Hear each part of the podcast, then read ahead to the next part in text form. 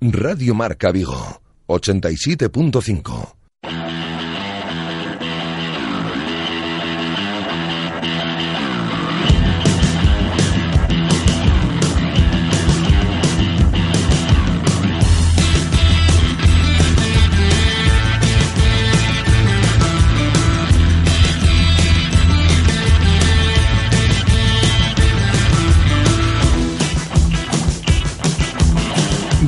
Marca Vigo. José Ribeiro.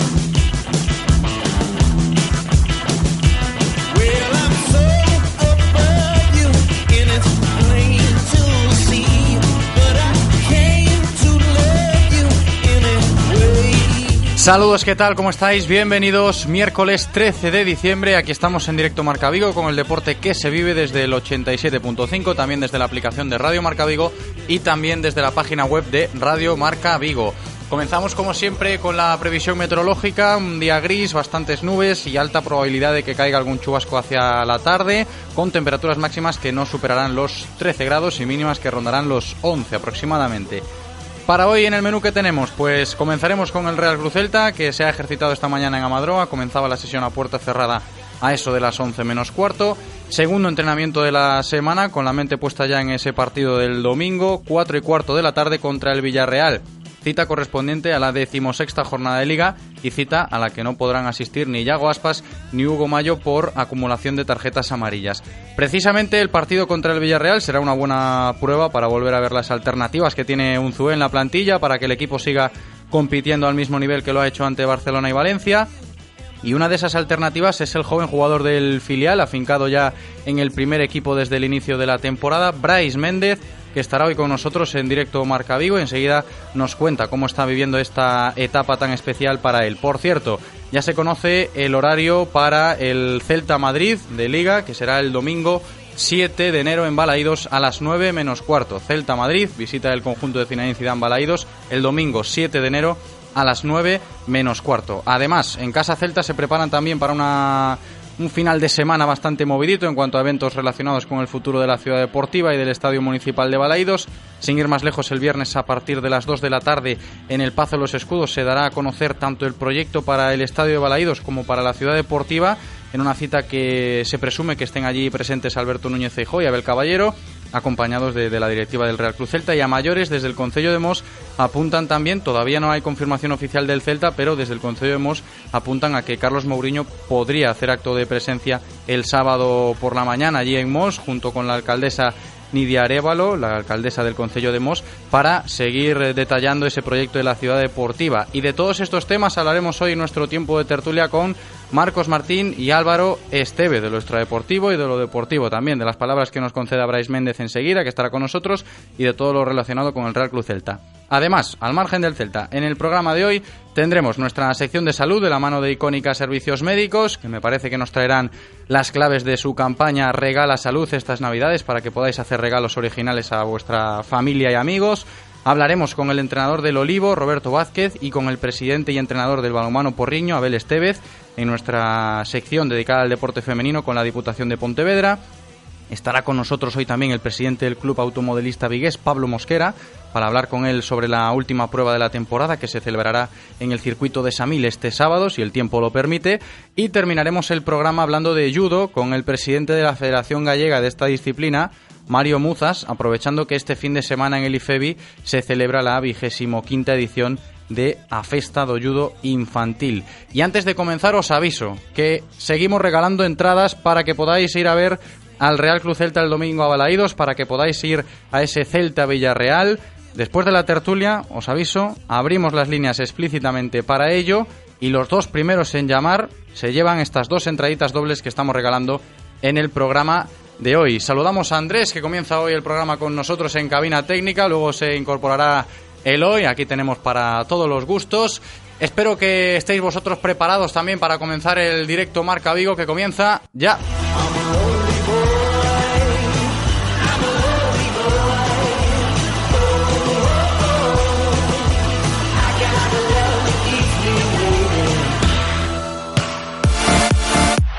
Radio Marca, el deporte que se vive. Radio Marca. Estas navidades encarga tus cestas de Navidad personalizadas y exclusivas en Becogalia. En Becogalia llevamos más de 50 años en el mundo de la distribución en la provincia de Pontevedra. Puedes visitarnos en Carretera do Freiso 1, en Sárdoma, llamarnos al 986 421 900 o mandarnos un email a becogalia.becogalia.com para personalizar tus cestas de Navidad. Distribuye felicidad estas Navidades con Becogalia. ¡Felices fiestas! Una escapada a Europa. Un viaje de novios. Un viaje en grupo. El encanto de Asia. La aventura de África. Con Viajes Travelmakers. Vive el Fresh Traveling con Viajes Travelmakers. Ahora en López de Neira 3. Teléfono 986 91 30 51 y en www.travelmakers.es. ¿Cómo me apetece un chocolate caliente? En Churrería Bretema elaboramos nuestros propios churros y patatillas. Contamos con reparto a cafeterías. Estamos en las inmediaciones de La Miñoca, fotógrafo Ángel Llanos número 12. Teléfono 986 29 67 22. Churrería Bretema, a tu servicio desde 1986. A veces solo necesitas un buen calzado para llegar tan lejos como te propongas. Nada más. Disfruta de cada paso en tu viaje. Cambia tus neumáticos en la red Renault al mejor precio. Ahora Michelin 205 55 R1691V por 89 euros y Continental por 79 euros. Montaje equilibrado e IVA incluidos. Red Renault. Rodosa, tu concesionario Renault en Vigo, Nigrán y Cangas. Radio Marca, el deporte que se vive. Radio Marca.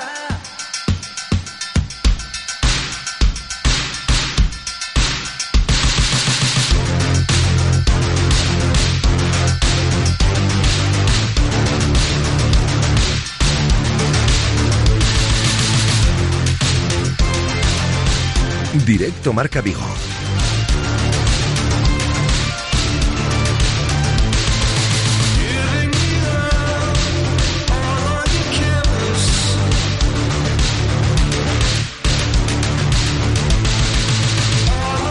José Ribeiro. Una y trece minutos, todo listo para comenzar un nuevo directo Marca Vigo. Os recuerdo que podéis participar, como siempre, mandándonos vuestra opinión mediante una nota de audio a nuestro WhatsApp al 680-101. 642-680-101-642 o si lo preferís, llamadnos directamente a los teléfonos que tenemos habilitados 986-436838, 986-436838 o 986-436693, 986-436693. Espero que hayáis apuntado bien los teléfonos porque os lo vuelvo a recordar, estamos regalando entradas en el programa de hoy. Después de la tertulia abrimos líneas explícitamente para ello y los dos primeros en llamar se las llevan. Comenzamos ya el programa con la información diaria del Celta de la mano de Codere Apuestas y Grupo Comar.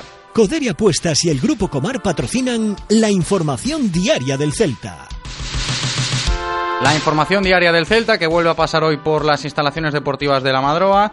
Esta mañana el equipo se ejercitaba de nuevo a las órdenes de Juan Carlos Unzué, segundo entrenamiento de la semana y con la cabeza puesta ya en aprovechar la dinámica positiva que arrastra el conjunto después de competir bien contra Barça y Valencia para intentar sacar algo positivo el domingo en Balaídos contra el Villarreal. Un partido correspondiente a la decimosexta jornada del Campeonato Nacional de Liga en donde el Celta tendrá que contar con las bajas de Sergi Gómez, que sigue lesionado, se refleja a día de hoy también en el parte médico oficial después del entrenamiento de esta mañana, todavía es baja por lesión Sergi Gómez, y también las bajas de Yago Aspas y Hugo Mayo, que tendrán que cumplir ciclo de sanción por acumulación de tarjetas amarillas. Por su parte, el Villarreal también prepara el partido contra el Celta, teniendo en cuenta que no podrán contar por sanción ni con Bacambu ni con Raba.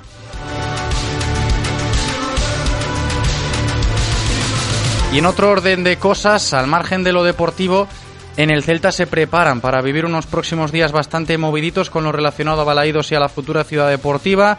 Y es que el Concello de Mos confirmó en el día de ayer que el sábado eh, será presentado el proyecto de la ciudad deportiva del Celta. Todavía no se ha hecho eco el Celta de este comunicado, pero todo apunta a que desde Mos están por la labor de que Mourinho se acerque allí el sábado a dar más detalles de lo que, viene, lo que vendría siendo el proyecto de la futura ciudad deportiva eh, la idea del Celta eh, se presume que es comprar más de medio millón de metros cuadrados a los comuneros de las proximidades del círculo mercantil, allí en esos terrenos en el Concello de Mos, y con buena conexión con la autovía de Rías Baixas, tras buscar encaje urbanístico con la Junta de Galicia a, a, esta operación. Una zona calificada como suelo rústico y que pues necesita ser recatalogada.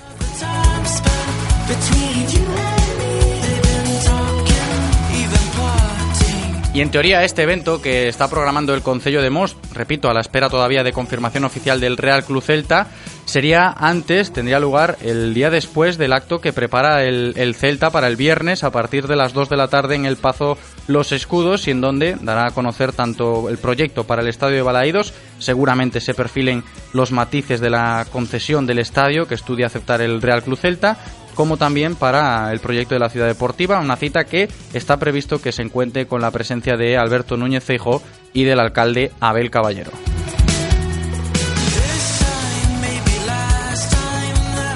Volviendo a lo deportivo, no nos olvidamos demasiado del Concello de Mos porque nuestro próximo invitado es precisamente de allí y está siendo una de las revelaciones de la primera plantilla del Celta esta temporada, a pesar de contar todavía con ficha del filial. Hablamos de Bryce Méndez, que enseguida está con nosotros para contarnos cómo está viviendo el joven jugador del Celta esta nueva etapa en su carrera, donde ya le ha tocado jugar en Primera División e incluso disfrutando una titularidad en el Camp Nou contra el Fútbol Club Barcelona.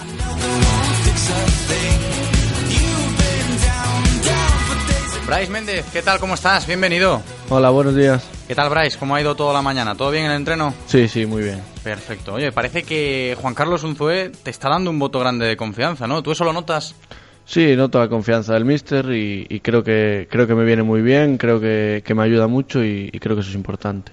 ¿Imaginabas que en verano, o sea, imaginabas en verano que esta temporada ibas a tener el protagonismo que, que estás teniendo en el primer equipo, Bryce? Siendo sincero, no, no contaba con, con tantos minutos en, en, tan poco tiempo, pero, pero bueno, eh, bienvenidos sean y que vengan muchos más. Pero bueno, aunque por lo, por lo bajini, siendo sincero, no te esperabas esto, algo en tu cabeza debería estar pensando de, bueno, ya que tengo esta oportunidad, vamos a intentar aprovecharlo. Sí, eso, eso está claro. claro. Siempre, siempre he dicho que las oportunidades las voy a intentar aprovechar al máximo, tanto, tanto ahora como en pretemporada. Y creo que de momento lo he hecho. Entonces, uh -huh. entonces agradecido por las oportunidades y, y contento. Y otra cosa que está clara, Bryce, es que este año está siendo para que vayas guardando en el recuerdo. Sí, sí, es un año, un año bonito, un año, un año que, que son cosas que voy a recordar toda la vida y bueno, eh, al final todos, todos los futbolistas tenemos esos momentos. Uh -huh. ¿Qué te gustó más, tu debut en primera o la titularidad en el Camp Nou? Bueno, son, son dos partidos que siempre voy a guardar en el recuerdo, pero pero creo que al final el día que debutas te marca mucho más. Sí, a, a tener en cuenta que también se jugó de titular en, en el Camp Nou, sí. por ejemplo, alguna que otra foto bonita, bregando el balón con un tal Leo Messi o Andrés Iniesta te, te ha quedado, ¿eh? Sí, sí, fotos, fotos para el recuerdo tengo, pero bueno, ya te digo, son dos partidos bonitos, eh, especiales los dos y, y, que los dos guardaré con mucho recuerdo. Bueno, y sobre tu papel en el filial, Bryce, a veces seguro que te pueden echar de menos alguna jornada porque estás entrando en todas las convocatorias del primer equipo. Bueno, yo creo que el, el filial tiene jugadores muy buenos y, y, importantes que asumen el papel que yo que yo asumí y no no creo que quizás echan echan de menos más como persona que como jugador, yo creo. Ajá. Sí, porque buenas amistades allí tienes, claro. Sí, sí, tengo mucha amistad con, con la mayoría y, y, son grandes amigos. Y este dilema igual entraba un poco, entre comillas, dilema, digo, por así decirlo, en tu mente. Igual ir tanto con el primer equipo puede hasta quitarte minutos de juego y de rodaje con el filial. ¿Te planteaste alguna vez esta cuestión? Sí, yo, yo siempre dije que, que no, lo que no quería era no tener minutos, de momento estoy teniendo, así, uh -huh. que, así que contento. Sé que si el mister de arriba me necesita, cuenta conmigo y, y, si no voy a jugar con el filial, no tengo ningún problema, siempre lo he dicho y, y lo recalco. Creo uh -huh. que soy jugador del filial y me debo al club. Y como estás viendo a tus compañeros del Celta B, nos dices buenos amigos dentro del terreno de juego ahora, a pesar del de, de gran cambio de plantilla de un año para otro, cambio de entrenador también, parece no haber afectado al rendimiento del equipo. No, yo creo que los jugadores cambian, el, el mister cambia, pero bueno, creo que se ha hecho un, un gran un gran equipo, un, un gran grupo y, y, creo que se está demostrando. Estamos arriba, estamos peleando y, y, creo que era lo que se nos pedía y estamos cumpliendo con creces. Uh -huh. Volviendo al primer equipo, Bryce, en Valencia que salieron los jefes del vestuario bastante mosqueados. ¿eh? Imagino que ahora están las cosas ya un poco más tranquilas. Bueno, son, son cosas de, del momento, sales caliente, eh, dices lo que piensas y, y, no te callas nada. Creo uh -huh. que en cierto modo es normal pero bueno, eh, ya está, está olvidado, solo nos centramos en la siguiente jornada. ¿Se le dio alguna que otra vuelta más en el vestuario esta, estos primeros días de entrenamiento? Ya no, no, ah. no, se habla, solo se habla del siguiente partido. Parece que el equipo está yendo de, menos a más, ¿no? Y a pesar de, no ganar el otro día en Mestalla, sí que se aprecia una mejora de rendimiento a la hora de competir. Tú que estás dentro de ese vestuario, ¿sientes que se ha dado ese cambio de dinámica tras los partidos del Camp Nou y de Mestalla? Sí, yo creo que el equipo está con confianza, después de, los partidos que hicimos, tanto en el Camp Nou como, como el otro día en Mestalla, creo que estamos haciendo un fútbol muy bonito, creo que estamos compitiendo como, como lo hacíamos antes, pero sobre todo ahora hemos dado un paso adelante y creo que es importante para nosotros, para coger confianza y, afrontar los partidos que vienen. Y ahora, partido importante el domingo contra el Villarreal, lo decías, sobre todo por intentar acercarse a los puestos europeos, teniendo en cuenta lo apretada que está la clasificación. Sí, son tres puntos que, nos pueden venir muy bien, que vamos a intentar sacarlos. Sabemos que es un, partido complicado, pero bueno, eh, nosotros vamos a dar el máximo e intentaremos sacar los tres puntos. Contra el Villarreal, precisamente en ese partido no van a estar ni Hugo Mayo ni Yago Aspas. Le toca al míster romperse un poquito la cabeza para encontrar la mejor alternativa para suplir esas bajas y que el rendimiento del equipo pues no, no decaiga. ¿Te ves con opciones, Bryce, de poder volver a entrar en el once titular el domingo? Bueno, eh, yo creo que son dos bajas muy sensibles para nosotros, son dos jugadores importantes, pero tenemos plantilla de sobra para cubrirlos. Creo que hay jugadores excepcionales tanto tanto en esas posiciones como en otras y, creo que lo, cumplir, lo supliremos bien. Por ahí te iba a preguntar también ahora, ¿no? Porque a pesar de que no es una plantilla larga, entre vosotros supongo que tendréis que notar la variedad de buenos jugadores que tiene este año el equipo, ajustándose un poco a ese discurso de un Zue cuando habla de, las tantas y tantas alternativas que tiene, ¿no? Sí, somos, somos pocos, pero creo que somos bastante polivalentes. Eh, la mayoría de jugadores que podemos adaptarnos a, varios esquemas y posiciones y, es importante eso. ¿Tú crees que se necesitan refuerzos en el mercado invernal? O no? Bueno, eso no es cosa mía, así que no, no, no, voy a entrar, no voy a entrar. Ahí no nos mojamos, Bryce. Una última. Parece que el proyecto de la ciudad deportiva del Celta gana enteros en el Concello de Mos. Imagino que tú encantado, ¿no?, de que el club siga creciendo en ese sentido por tus tierras. Bueno, yo, eso es una, una cuestión del club. Yo, la verdad, me enteré antes al, leerlo, no, no sabía nada. Y bueno, que lo mejor para el club, que sea lo que, lo que tenga que ser, que sea lo mejor para el club, que no no nada más. O sea, si, si tiene que ser en Mos, que sea en Mos, y tiene que ser en Vigo, que sea en Vigo. Claro. No, nada más. Pues Bryce Méndez, un placer. Gracias por atendernos este ratito de radio. Gracias. Un abrazo. Un abrazo.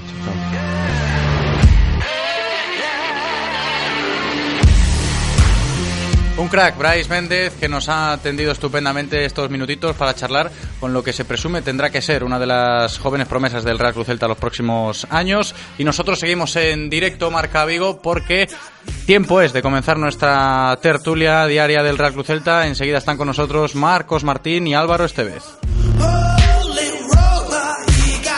Las tertulias del Celta en Radio Marca Vigo.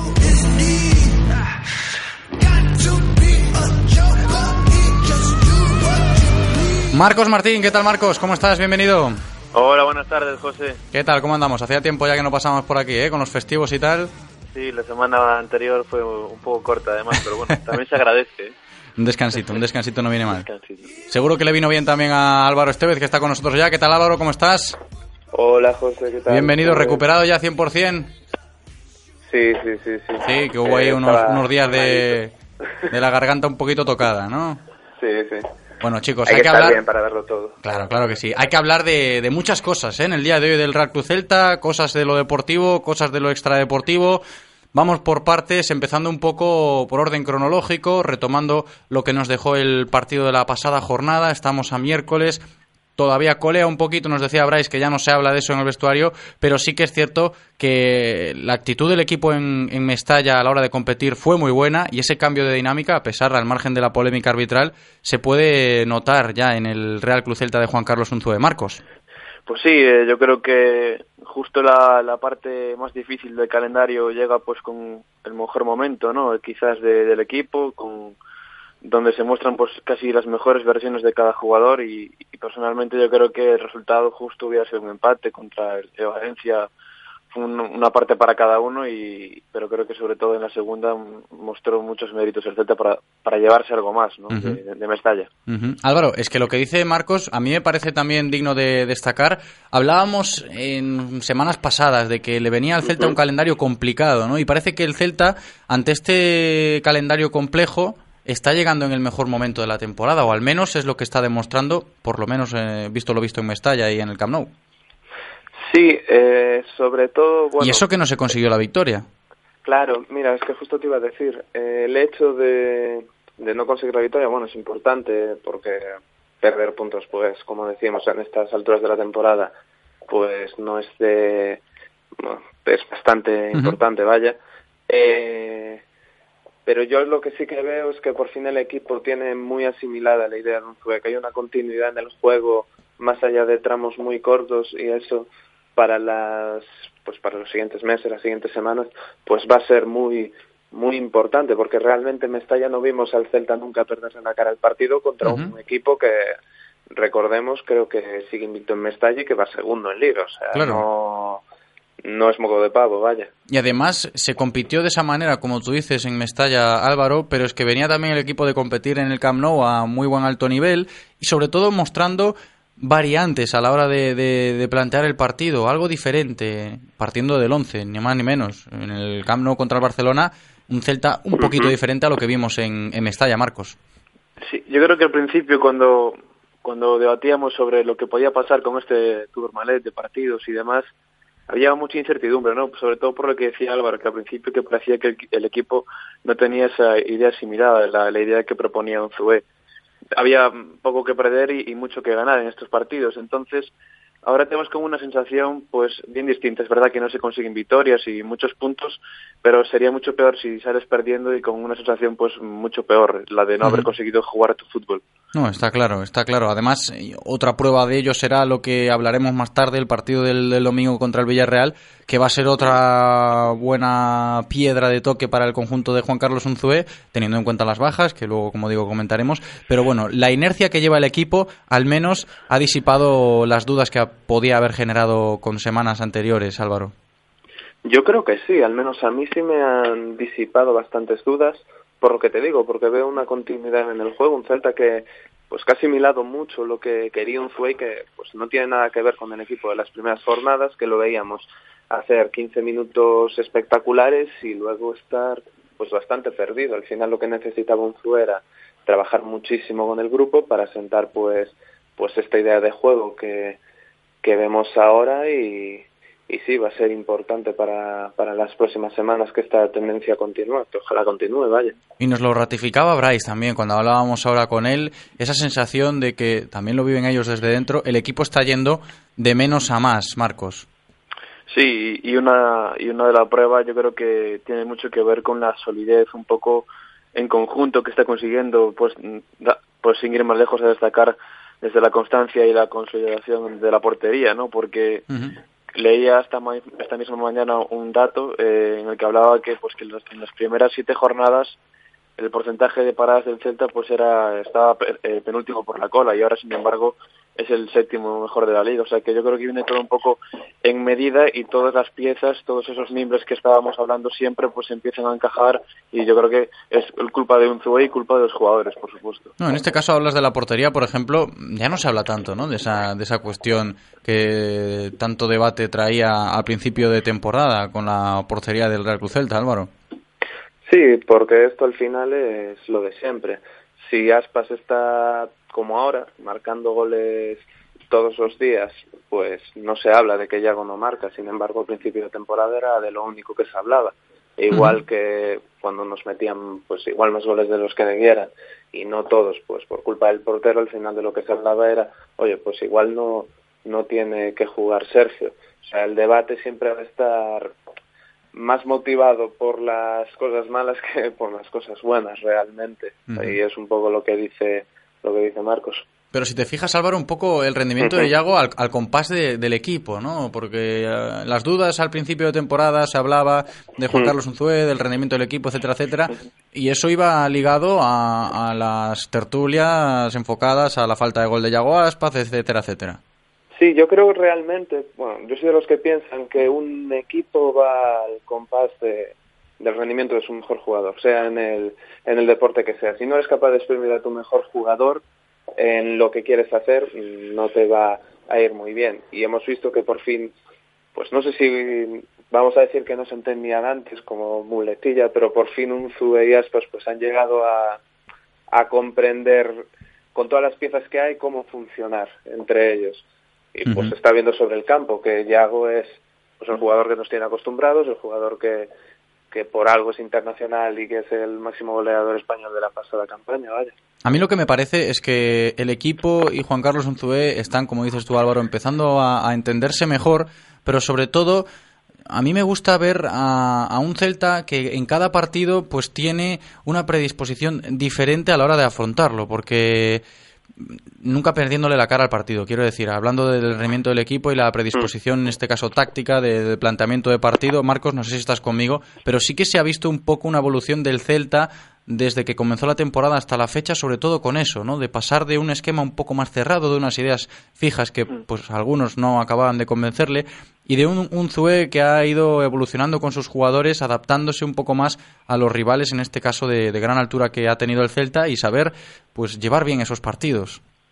Y efectivamente, yo creo que eh, eh no quiero reducirlo todo a Yago Aspas, pero yo creo que eh, tiene que ver mucho con este jugador, porque lo que hace el Celta es lo que es el 70% de lo que haga eh, Yago Aspas, ¿no? O sea, yo creo que es el jugador tan importante que en un principio cuando lo habíamos escorado a una banda y tan, tan fijado a esa línea de cal, pues no se veía la mejor versión del Celta. Y ahora pues que parece que un Zue, pues jugando quizás con, con, con Yago y más por el centro junto con Maxi Gómez ha sabido pues encajar esas dos piezas ¿no? que tanto deseábamos, ha conseguido pues un poco eh, conseguir el rendimiento óptimo de, de, los dos, quizás más de Yago, ahora se está viendo más la faceta de Yago como goleador y, menos la de Maxi, pero quizás es más importante, yo creo, para, para el juego del equipo.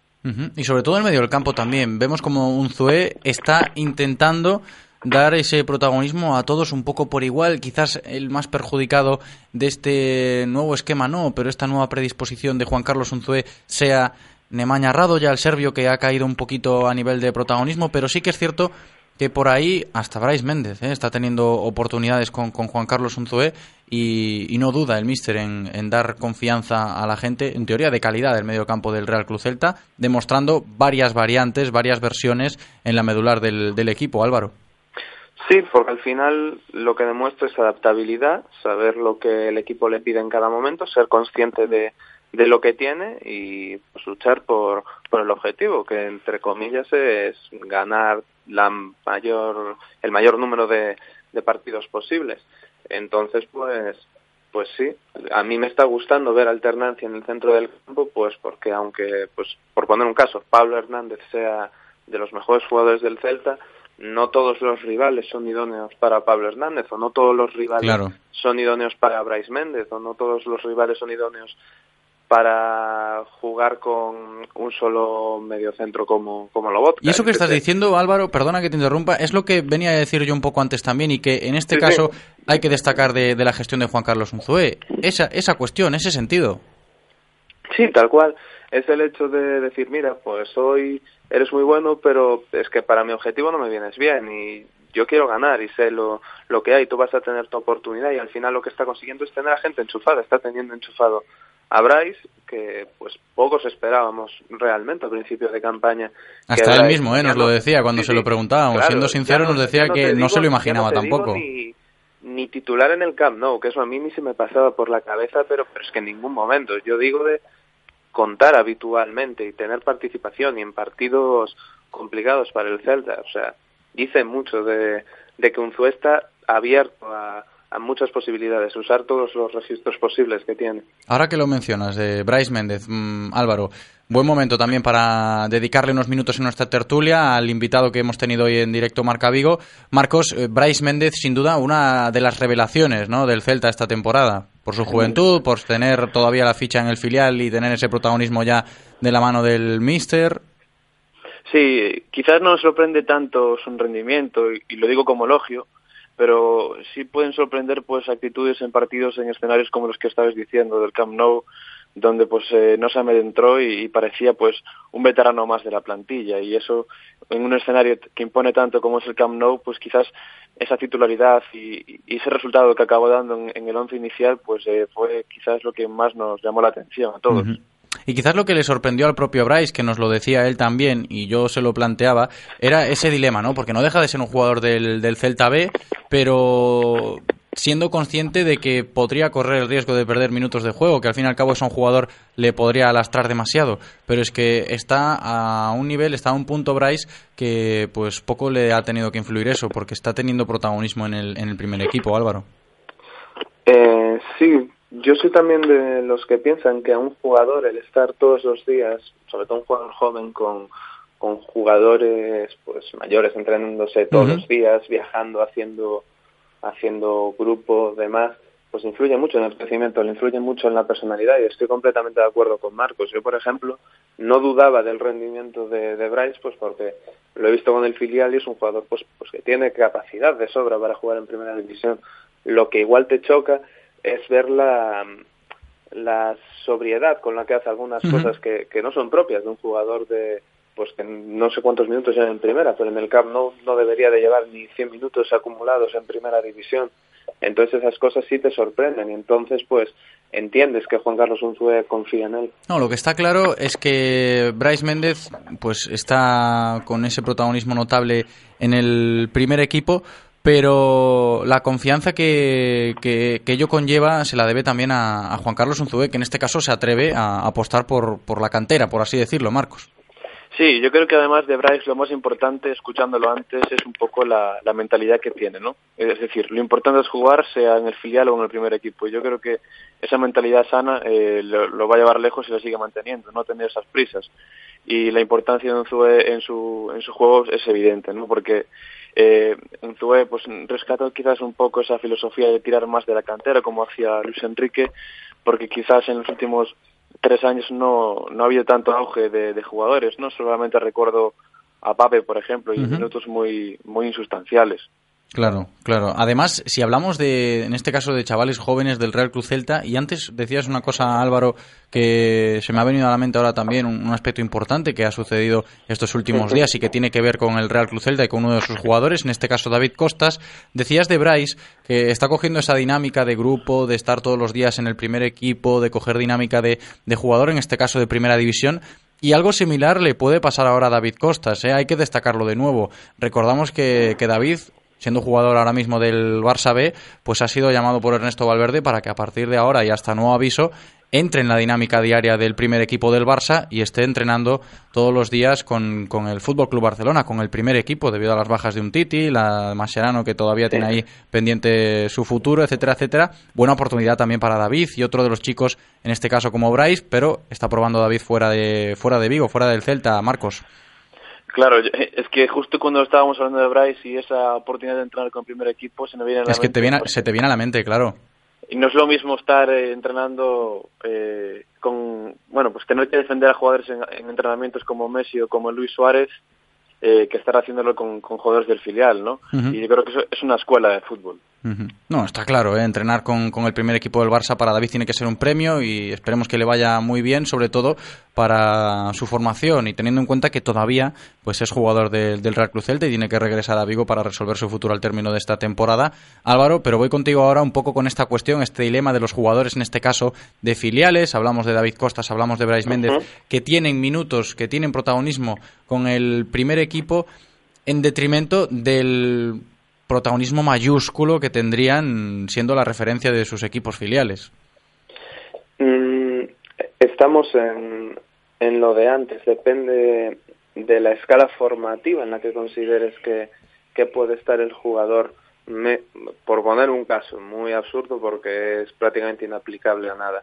Messi con 18 años era un jugador hecho y derecho del primer equipo del Barcelona, por poner un caso. Ni se planteaba pasar por, por el filial pues porque era pues una pérdida de tiempo claro te refieres a jugadores que, que su talento a priori está claro, estaba fuera de, la categoría en la que estaba el Barcelona B por así decirlo. Yo creo que cuando el estanque se te queda pequeño pues es mejor salir del estanque que ser Michael Jordan en el estanque porque al final pues sí vas a ser Michael Jordan en el estanque pero es que fuera vas a ser un cualquiera y además, eh, yo creo que la diferencia un poco entre jugar contra con el filial y entrenar con primer equipo es como como cuando estás en casa de tus padres, ¿no? Que estás muy bien, y pero que para crecer tienes que salir y, y, volar, ¿no? Entonces, eh, qué mejor que esa oportunidad, pues, de, de entrenar con jugadores que son de, de primera división, pues, es la mejor academia de fútbol, que es como lo que decía antes. Seguimos avanzando en temas, chicos. Quedan 20 minutos para que se cumplan ahora mismo las 2 en punto de la tarde de este miércoles 13 de diciembre. Y vamos ahora, bueno, antes de seguir avanzando, vosotros dos tenéis alguna cuestión acerca de, de las polémicas arbitrales que se han venido comentando a lo largo de estos días después de lo sucedido en Mestalla o no, Marcos? Bueno, eh, a mí no me gusta creer en, en, las acciones premeditadas de los árbitros, no quiero creer que existen, pero también comprendo un poco la reacción que pueden tener los jugadores, sobre todo eh, al fin del partido, ¿no? Eh, yo creo que la solución, no sé si que quería plantear el Celta de, de, recurrir para que este árbitro, pues que no pitase en los próximos partidos, no es una mala solución, pero también creo que al final, pues que todos los árbitros sí, eh, son iguales en España, que, que en, nivel de arbitraje pues estamos a la cola y que sin tecnología así no se podrá pues eh, ser nunca la mejor liga del mundo. Álvaro, ¿tu opinión al respecto? Eh, yo creo que, bueno, yo creo que el comité de arbitraje ha actuado pues como debería, si se siente atacado, pero creo también que si bien puede que no se equivoque, bueno, que nos equivoquemos, que los jugadores hayan equivocado con, con las formas, aunque no con el fondo, creo sí. que hay muy poca crítica. No, tampoco se ha faltado a... demasiado al respeto. Sí que se pueden entender no, las palabras pero... como como que puede ofender al comité arbitral sí, poniendo sí, en duda su criterio, etcétera, etcétera, pero han sido declaraciones prudentes en el sentido de que no se ha faltado al respeto en ningún momento. Lo que quiero decir es que en otras en otras competiciones, mira, por ejemplo, se me viene ahora a la cabeza que yo soy un seguidor de la NBA, uh -huh. todos los partidos, eh, incluso los más intrascendentes, al final de los dos últimos minutos de partido siempre hay un rearbitraje a posteriori de decisiones que hayan podido influir en un en el resultado y se dan en abierto y se dice pues mira esta acción que pudo ser una falta personal sobre este tío que pudo causar tiros libres y poner el partido igual a la falta de cinco segundos no la dimos y era falta. Al final lo que estás consiguiendo es transparencia asumir pues que somos humanos y nos, nos equivocamos. Y aquí lo que vemos es árbitros que, bueno, árbitros o una institución que lo único que hace es defenderse a capa y espada contra cualquier mínima acusación y están en su derecho, pero yo creo que también a veces hay que mirar un poquito a, a cada uno, como creo que también hacen los jugadores, y decir, pues mira, no soy perfecto, eh, a veces me equivoco, y no pasa nada por reconocerlo, o sea, la gente te va a creer más si, uh -huh. si precisamente reconoces tus errores que, que si estás dando por hecho que eres omnipotente. No, completamente de acuerdo. ¿eh? Yo creo que hasta ese punto se puede llegar aquí, hablando de árbitros en España, demandando quizás un poquito más de transparencia con el colectivo arbitral, ¿no? A la hora de pues realizar declaraciones, realizar un análisis post partido de un árbitro que haya arbitrado ese mismo partido, etcétera, etcétera, acciones que, que todavía pues escasean aquí en, en el fútbol español, Marcos. Sí, a mí lo, quizás lo que lo que más me puede molestar es que tanto el comité como ciertos árbitros se crean por encima del bien y del mal, cuando realmente no son más que, un juez y, que como juez deben de ser justos, ¿no? Entonces yo creo que esa poca transparencia de la que hablábamos no favorece para nada, es, es, su actitud la que, la que va en contra de, de, los medios, de los jugadores, que no sepamos realmente lo que sucede dentro de ese comité. Por lo tanto, eh, un cambio de actitud, eh, no sé si ahora ya es demasiado tarde porque por historia siempre ha sido así en España, pero mejoraría mucho las cosas y la salud entre, entre equipos, jugadores y, y árbitros. Vamos a pasar la página de, del capítulo de los arbitrajes, vamos a dejarlo ahí en el, en el futuro hasta que vuelva a tocar alguna que otra actuación de algún colegiado que, que salga a la Esperemos palestra. que no. Esperemos que no, pero bueno, nosotros seguimos avanzando con más temas. Lo decía antes Bryce Méndez, el equipo, el Real Cruz Celta ya piensa solo en ese partido contra el Villarreal. Y aquí llegamos al punto de la importancia del encuentro, ¿no? Por las bajas tan trascendentes como son la del el capitán Hugo Mayo y de Yago Aspas, evidentemente. Álvaro. Pues sí, porque son los jugadores fundamentales que, bueno, al menos no nos perdemos contra en los, bueno, contra en los siguientes partidos, como por ejemplo el, el Derby gallego, que uh -huh. es un partido especial y que al final, pues, para bien o para mal, a todos nos gusta más ganarle al Deportivo que a... No, y sobre todo a Yago y a Hugo, y, sabiendo cómo claro, son claro. ellos, de la casa. Y, y nada, bueno, va a ser un partido complicado, pero creo que, por ejemplo, también es una buena oportunidad para ver eh, en qué punto está en remor, si finalmente uh -huh. es el sustituto de Aspas, o para, pues, ¿por qué no para probar cosas en la defensa? Es que ahí se echan las cábalas ahora, con Emre Mor, con Guidetti, veremos Daniel Vázquez posición ocupa porque está llamado a ser una de las piezas más movibles de Juan Carlos Unzué en su pizarra estos próximos días antes del partido contra el Villarreal, Marcos. Sí, y además no recordando no, no solo las bajas de Aspas y de Hugo, sino de otro jugador como es Sergi, que yo creo que estaba siendo una Sigue arrastrando las, las molestias en el hombro, sigue siendo baja Sergi Gómez sí, también. Y este año está siendo una, una pieza fundamental, casi tanto como, como Yago como, o como Hugo en su posición. Y, y es cierto lo que dices de, de Daniel Vaz y la poca confianza que tiene en Roncaglia, ¿no? Porque si realmente tuviese una cierta confianza en las posibilidades de, de Facundo, pues quizás eh, habría menos dudas y, y, jugaría pues el argentino en la posición de lateral derecho que como ya ha hecho en otras ocasiones pero la polivalencia de base y el buen rendimiento que te da en cualquiera de, la, de las posiciones hace pensar que como ya ha ocurrido en otros partidos pues vaya a apostar al final por, por el danés. Sí, eso, eso creo, se intuye que puede ser una de las opciones prioritarias ¿no? del técnico Navarro Álvaro, apostar más por Daniel Vaz que por Facundo Roncaglia.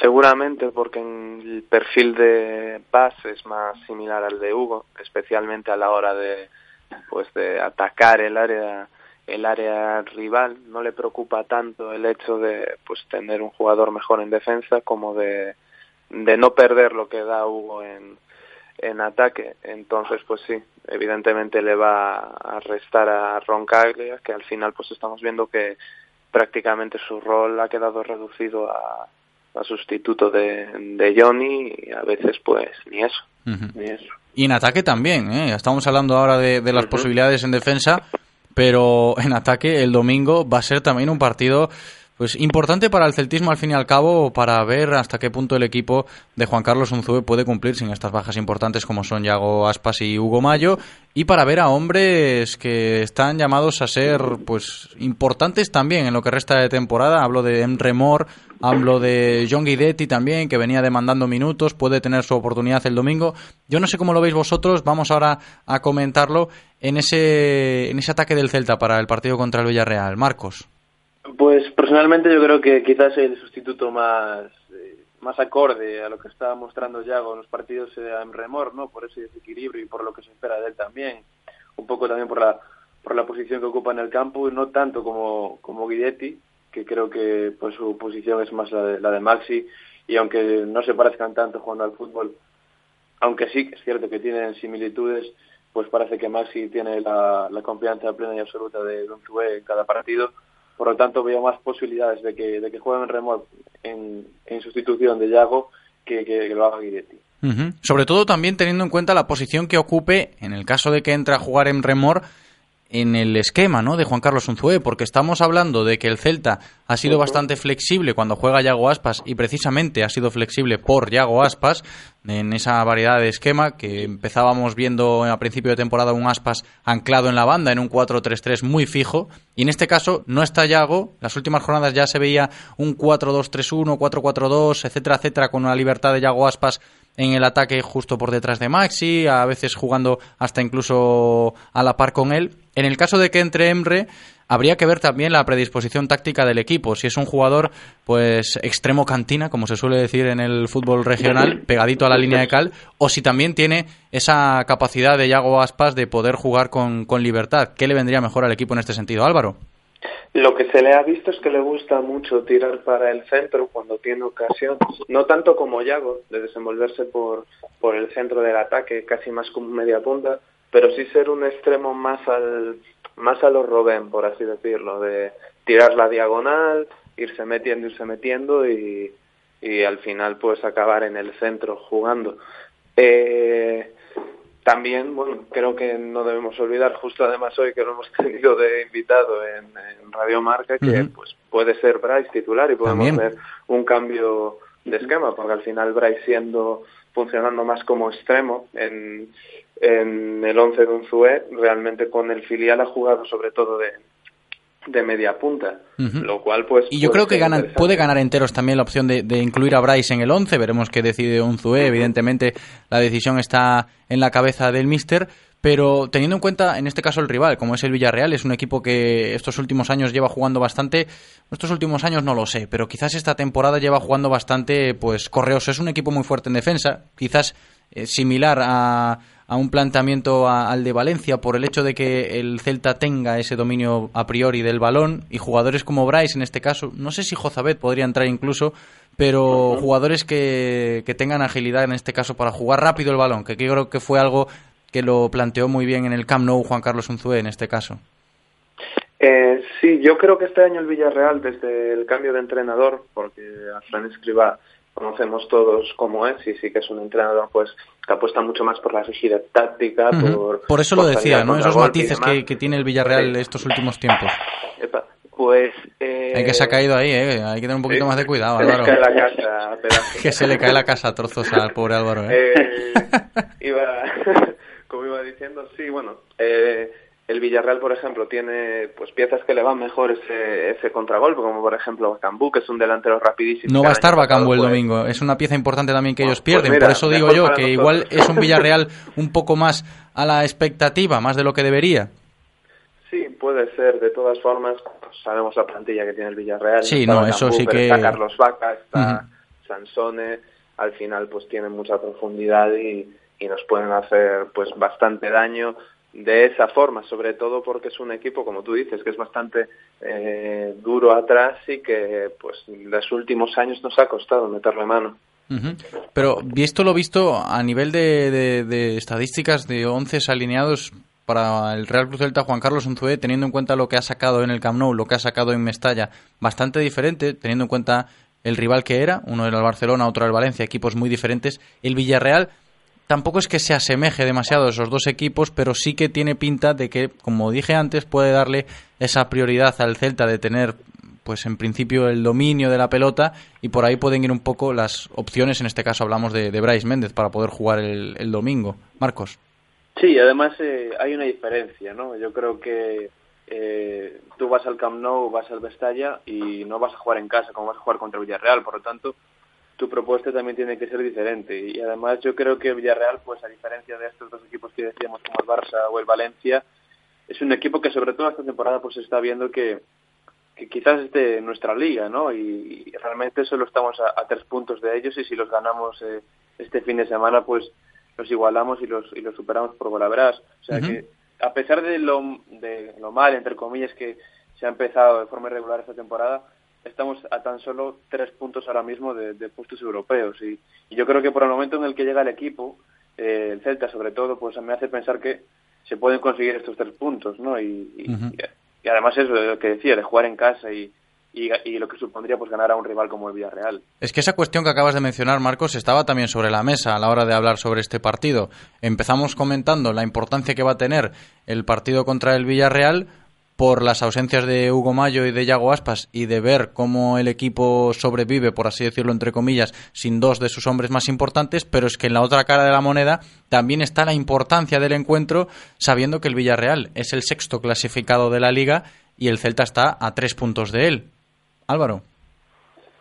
Sí, sobre todo pues por lo que, bueno, pues por lo que estamos diciendo, el hecho de creer un poco el el, el plan inicial, el tener la ilusión otra vez, pues, pues estar compitiendo con, por los puestos europeos, ver que no nos hemos quedado descolgados de ese nivel medio alto de la liga, que este año parece haberse igualado más porque hay más equipos que se, que se han sumado al carro.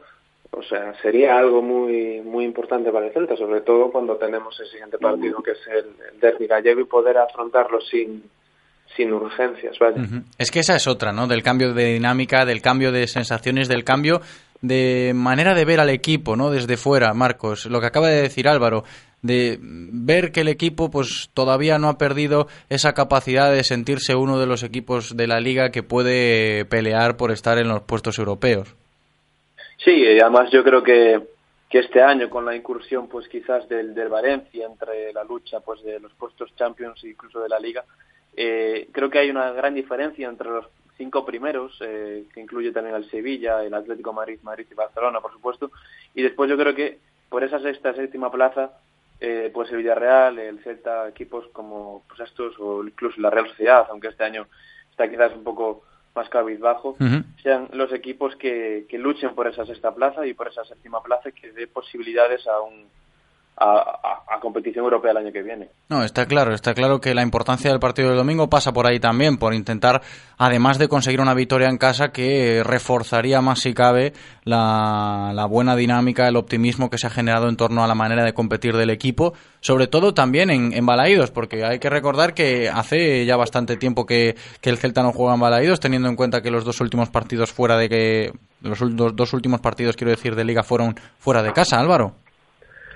Sí, eh, está bien pues dar ese mostrar por fin ese, esa continuidad, confirmar esta continuidad, ese mira, estamos aquí de vuelta otra vez, ya pues vamos a competirle de tú a tú a esta gente, pues delante de tu gente, eso al final es pues una inyección de moral, como se dice, para, para la afición, que pues va a poder ver en directo y tener cerca al equipo cuando pues cuando se confirme y eh, para los jugadores, porque bueno, yo creo que, es importante para ellos también demostrarle a la gente después de un inicio tan convulso de, de temporada de, lo que son capaces. Y otra cuestión, chicos, ahora un poquito más alejándonos de, de lo deportivo estrictamente. Hablo de, ese proyecto de ciudad deportiva que está pues ahora saliendo de nuevo a la palestra. Parece que en los próximos días el Real Cruz Celta puede pronunciarse acerca de ello sobre una futura ciudad deportiva en el Concello de Mos. Parece que a día de hoy podemos estar hablando de, un proyecto que puede salir a la luz, un proyecto, recordamos, que pues lleva mucho, mucho tiempo al tran-tran, por así decirlo. Marcos. Sí, yo sobre la ciudad deportiva, pues creo que da un poco igual donde esté, ¿no? Si más hacia la derecha o más hacia la izquierda del mapa. O sea, realmente tampoco hay una gran diferencia. Yo creo que lo importante es que se satisfaga pues eh, las necesidades que tiene el club con la cantera y que la cantera pues pueda seguir creciendo porque es uno de los activos más importantes que tiene el CETE y ha tenido siempre. El, el hecho de poder tener eh, más campos donde desarrollar pues la actividad, una residencia, eh, un lugar donde puedan crecer nuevos proyectos como secciones femeninas. Yo creo que era un proyecto necesario y necesario que sabiese y que salga un acuerdo. Da igual un poco lo que digo, donde esté, si en Mos, si en la Madroa, porque al final un poco es un poco lo mismo la distancia y, creo que eso, si, hay, si hay problemas en distancias eh, con los jugadores de la cantera, pues acabará resolviendo, creo que es lo de menos. Lo que está claro es, es lo que dice Marcos Álvaro, la necesidad que tiene en este caso el club, hablamos de club, hablamos de Real Cruz Celta, de llevar a cabo una construcción, una edificación de una ciudad deportiva con las, con las prestaciones que parece que, puede tener, es necesario, ¿eh? es necesario para, para un club, en este caso, como lo es a día de hoy el Real Cruz Celta. No le quito ni una coma lo que ha dicho Marcos y de hecho, mira, aprovechando que tenemos al, al Villarreal aquí este fin de semana, el Villarreal cuando se ha establecido como un equipo a, tener en cuenta en la liga como una potencia grande en la liga de la última década, dos décadas prácticamente, es en base a la construcción pues de las instalaciones deportivas que tienen, de toda la gente que son capaces de atraer, de formar, de todo ese potencial de trabajo. No digo que al Celta le vaya igual, pero sí que es una herramienta muy importante para para establecerte en, la élite, vaya. No, no sabemos cómo le irá, eso está claro, el futuro no, no lo sabe nadie, a pesar de, tener bolitas de cristal por ahí adelante, pero es muy cierto, ¿eh? la demanda de una ciudad deportiva para, para, para, el crecimiento de un club, en este caso, buen ejemplo, por ejemplo, el, el, del Villarreal, Marcos, como decía Álvaro, pero es que al Celta le hace falta, porque hay que tener en cuenta esto que tú decías y lo achacamos a, datos de, de, la cantera, nuestros compañeros de canteraceleste.com nos lo cuentan aquí cada lunes, la cantera del Celta a día de hoy, con las instalaciones eh, de, Amadroa, que son unas instalaciones, pues sí, que tienen su, su calidad, etcétera, etcétera, pero son pequeñas para el nivel de, de, cantera y de trabajo que, que realiza el Celta en, esta, en este departamento, con el fútbol base en este caso, y que con una ciudad deportiva pues nos imaginamos lo que podría aumentar, ¿no? Si ya nos va bien con lo que hay, pues hacia el futuro hay que mirar con esa, con esa ilusión, con esa esperanza, en el, en el sentido de trabajar para que la cantera siga siendo el punto fuerte, uno de los puntos fuertes del, del Real Cruz Celta, Marcos.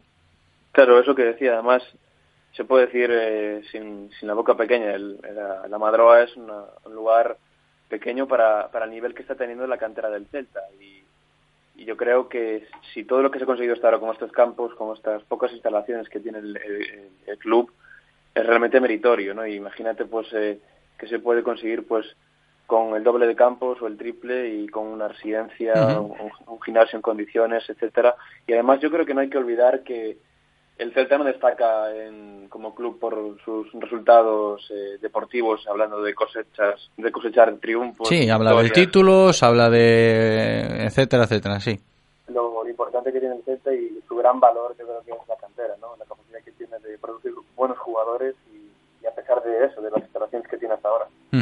Bueno, y al margen de la ciudad deportiva, también presumiblemente en las próximas horas conoceremos más detalles de otro tema que ocupa y que nos lleva ocupando al hablar del Real Cruz Celta en los últimos meses, quizás en los últimos años hasta, es el tema de, de Balaídos y de la famosa concesión que parece que cada vez puede estar, estar más cerca, ¿no? De que acabe, pues, por llegar ese acuerdo entre el Concello, entre el Real Cruz Celta, para que, que el Celta acepte una concesión del estadio, del estadio de Balaídos, Álvaro.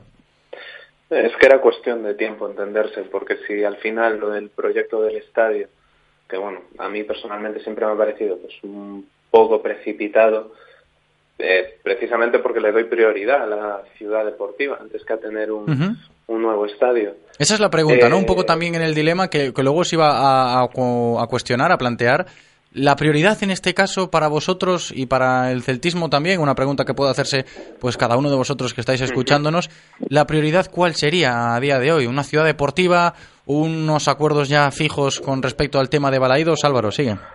Para mí, eh, bueno, unos acuerdos fijos eh, sobre Balaídos pues sería lo importante porque tenemos que jugar en algún campo pero indudablemente entre un nuevo estadio y la ciudad deportiva, la ciudad deportiva. Eh, tú a un coche, al final lo que le lo que le pides es que tenga un buen motor, que no te deje que no te deje tirado y no tanto que los asientos sean muy cómodos, que el volante tenga un toque terciopelado pelado impresionante. Al final un estadio es muy bonito, pues para pues para que la gente esté, para que muestre pues que otra imagen, pero al final donde el Celta tiene su valor añadido, donde el Celta puede crecer es trabajando desde, desde abajo y apostar por esto yo creo que es precisamente lo que te va a permitir crecer y el día de mañana tener un estadio pues como el que anhelamos todos, vaya. Marcos, primero sobre esa concesión, sobre el estadio Balaidos y luego vamos con las prioridades. Eh, sobre la concesión, yo creo que era evidente, yo creo que ni todo lo que se nos ha mostrado hasta ahora de cara a los medios era ni blanco ni negro, yo creo que había más grises y había un trasfondo de llegar a un entendimiento como no podía ser de otra manera y, así parece que va a ser. Y sobre las, las prioridades, eh, yo creo que un estadio quizás te da una, una imagen como identidad, ¿no? Pero quizás no hay que no hay que olvidar lo que venía un poco diciendo antes con la cantera, que la identidad del Celta no deja de ser la cantera. Entonces, sí creo necesario que una reforma del estadio, no un estadio nuevo, una reforma pues más que nada por la seguridad de, la gente que va al estadio, pero sí que creo también primordial la existencia de una nueva ciudad deportiva. Además, sobre todo, el trasfondo que pueda haber en este sentido sobre la ciudad deportiva, chicos, porque yo me pongo en situación de, del Celta, me imagino el caso del Pachuca, por ejemplo, cuando vinieron aquí los mexicanos a jugar el amistoso y el, y el Real Cruz Celta les había llevado a, enseñar sus instalaciones, etcétera, etcétera. Un club con una buena ciudad deportiva que en teoría tendría que ser el, día a día del, equipo, de, de las categorías desde las más pequeñas hasta las más grandes, cuando entrenan pues los prebenjamines hasta el primer equipo en esa zona, que tendría que ser, por así decirlo, tu fortín debería ser lo primero en, en, lo que tendría que presumir, por así decirlo, cuando viene gente de fuera a conocer un poquito mejor al, al Real Club Celta, Álvaro. Yo creo que sí, porque al final es lo que tú dices, es tu herramienta de trabajo de, de todos los días. Al final, pues el estadio sí te da una imagen, es pues muy importante para los aficionados, como, como he dicho, pero es que yo creo que para que para que algo crezca tienes que tener unas herramientas de trabajo muy buenas, no, no proyectar una imagen maravillosa. Si al final pues dentro es un pues no en este caso pero vamos no se trabaja en las en unas condiciones eh, óptimas. Y eh, pues es lo que hemos dicho. Y mira los compañeros de cantera celeste te lo dirán muchísimo mejor que yo porque siguen todo al dedillo. Pero lo, lo que está consiguiendo el Celta a nivel de formativo con, con las instalaciones que tiene con los recursos que tiene es una locura. O sea, no, no hay otra forma de ponerlo. Y otro punto en cuestión, en el sentido de que el Celta pues está trabajando en este tipo de proyectos, es la, sede del propio club, que está, pues, en marzo está previsto que, que se haga oficial su estreno, que esté completamente terminada ahí en la calle del Príncipe.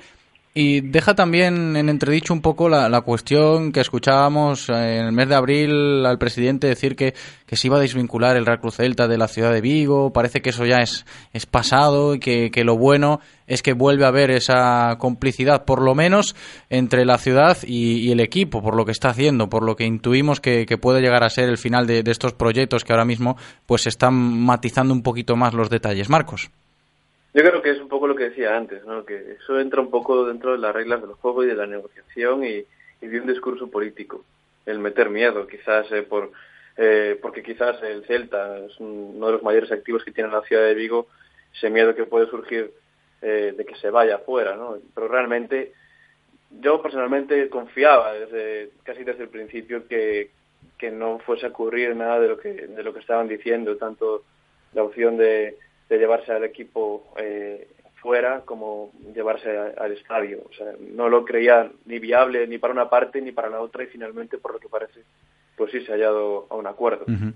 Las aguas bajan más tranquilas, Álvaro, en ese sentido. Sí, porque al final el Celta es tan identidad de Vigo como Vigo es identidad de, del sí, Celta. Sí, eso está claro. Pues es, pues es normal. O sea, evidentemente todos pues vamos a decir que que el Celta, o sea, reconocer que evidentemente hay celtistas en todas partes y, y, tal, pero el Celta no deja de ser el equipo de Vigo y es importante, al menos para mí, sobre todo para mí como dirás, pues que siga manteniendo ese, ese enlace con la ciudad. Pues a ver si seguimos en esta buena dinámica y esperemos que todos los proyectos lleguen a buen puerto. Gracias por atendernos, chicos. Álvaro Estevez, un abrazo muy grande. Un abrazo muy grande, José. Marcos Martín, otro grande para ti también. Gracias. Un abrazo, buena semana. Y antes de irnos a Publi, os recuerdo que abrimos las líneas para regalar dos entradas y que podáis ir a ver el Celta Villarreal del domingo. A la vuelta de la Publi, quiero ya a los dos ganadores, recordad, los dos primeros en llamar se las llevan. Hasta aquí la información diaria del Celta de la mano de Codere Apuestas y Grupo Comar. Reconócelo, amigo. Eres de Codere Apuestas. ¿Cómo te pone un golazo por la escuadra, eh? Tu canción, el himno de tu equipo. La mejor apuesta, la que ganas a tus colegas. ¿A que sí? ¿A que eres de Codere Apuestas? Ven a nuestros locales y vive todos los partidos, todos los deportes y todas las apuestas en Codere Apuestas. ¿Quién se apunta? Ven a nuestro espacio de apuestas Codere en Bingo Royal del Grupo Comar en Avenida García Barbón 3436. Radio Marca, el deporte que se vive. Radio Marca. ¿Conduces o disfrutas conduciendo? En Autorosas no solo vendemos coches, vendemos experiencias para aquellas personas que viven la conducción como un placer y no como un simple desplazamiento. BMW, Mercedes, Audi, Porsche, Autorosas. En carretera de Madrid después del seminario. 35 años de pasión nos avalan.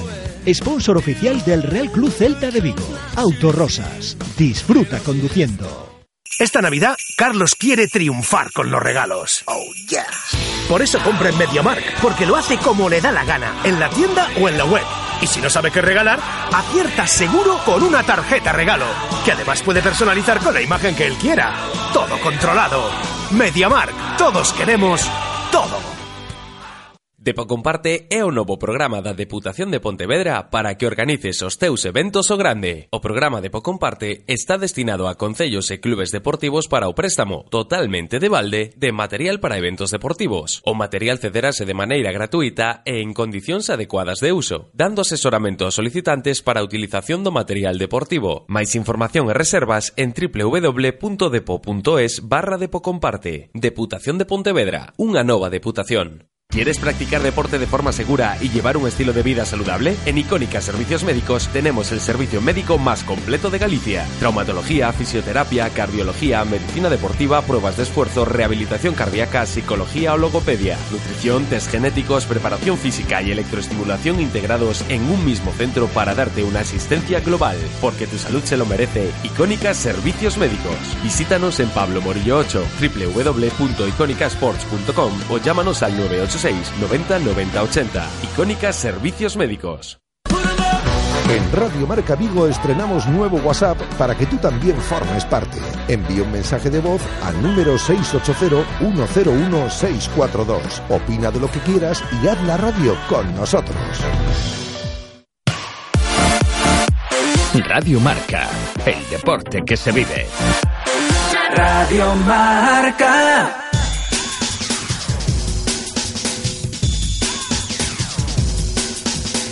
Directo Marca Vigo.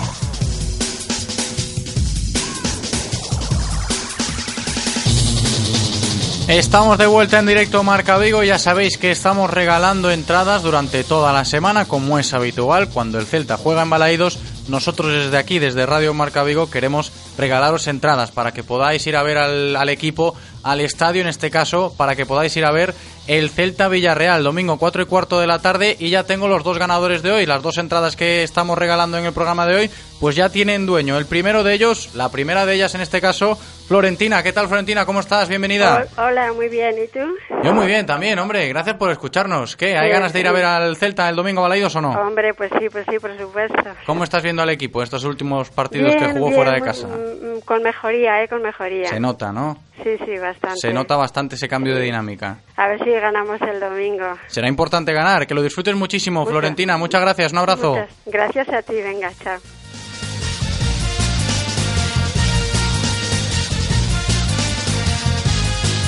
Y el segundo ganador, último en el día de hoy, se lleva esas entradas dobles para poder ir a ver el Celta Villarreal el domingo, es David. ¿Qué tal, David? ¿Cómo estás? Bienvenido.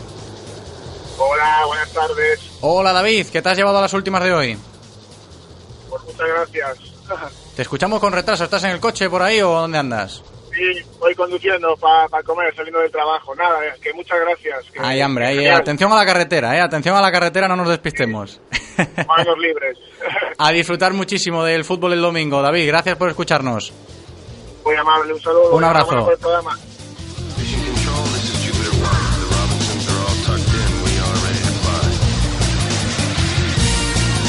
Pues hemos regalado las dos entraditas que teníamos en el programa de hoy, se las han llevado Florentina y David, pero os recuerdo que mañana regalaremos las últimas de la semana, ¿vale? Mañana jueves regalaremos las eh, últimas entradas que tenemos para vosotros y que podáis ir a disfrutar del Real Cruz Celta a Balaídos, solo llamando a nuestros teléfonos que tenemos habilitados, os lo recuerdo, 986 43 6838, 986 43 6838 o el otro número 986 43 6693. Nosotros seguimos aquí en directo Marca Vigo porque enseguida abordamos nuestra sección de icónica servicios médicos.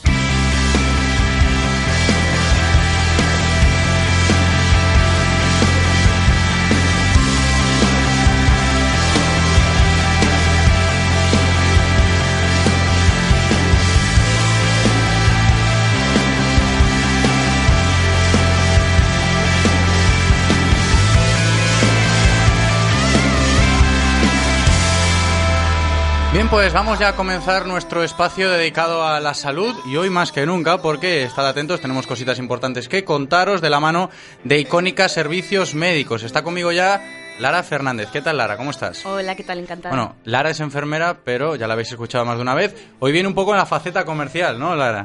sí, bueno, me ha tocado un poco hablar de, de esta campaña que tenemos entre manos de Regala Salud. Ujú. Se acercan las Navidades y Icónica también quiere pues acercarnos, mediante este espacio que tenemos aquí en Radio Marca Vigo, regalitos, ¿no? Traducidos a, a salud, que también es importante. Justo, realmente, bueno, como ya había comentado en, en anteriores veces, en Icónica destacamos nuestro papel sobre todo en la promoción de estilos de vida saludables y, y, bueno, hacemos muchísimo hincapié en la prevención. Entonces, a raíz de esto todo, pues hemos cosechado esto que es eh, esta campaña de, en la que queremos intentar pues acercar la medicina privada un poquito más, que a veces em, por eh, lo que nos gastamos en regalos habituales, un perfume, un accesorio, un gadget, pues podemos invertirlo en salud, en mejorar la calidad de vida de nuestros seres queridos y, y el bienestar. Claro, qué mejor, ¿no? Que el nombre de esta campaña que vamos a ir conociendo ahora a lo largo de los próximos minutos, que pues lo que dices tú, ¿no, Lara? Que en vez de regalar un videojuego, en vez de regalar un detallito, en vez de regalar, pues no sé, un bolso, una pulsera, regalamos salud, así, tal cual. Así tal cual, regalamos salud, bienestar y mejorar la calidad de vida, que realmente es a lo que nosotros nos, nos interesa, con nuestro compromiso firme en nuestra comunidad de, de mejorar pues los estilos de vida. Lara, intuyo que estamos hablando de regalar salud mediante servicios de la propia clínica, ¿no? En. Icónica Servicios Médicos. ¿En qué consisten un poquito lo- los packs que ofrecemos en este Bueno, caso? Hemos diseñado seis packs más uno, como digo yo. Eh, en los seis packs lo que hacemos en cada uno es aunar diferentes especialistas, especia- diferentes eh, especialidades para poder abordar así un mismo problema. Em, por ejemplo, uno de los packs que está teniendo muchísima aceptación es el de regala una prueba de esfuerzo. Ahí lo que Ajá. hacemos... Tiene algo que ver con eh, estas tarjetitas, sí. ¿no? Que tengo yo por aquí, que me has hemos traído. diseñado unas tarjetas muy chulas. Por ejemplo, os cuento.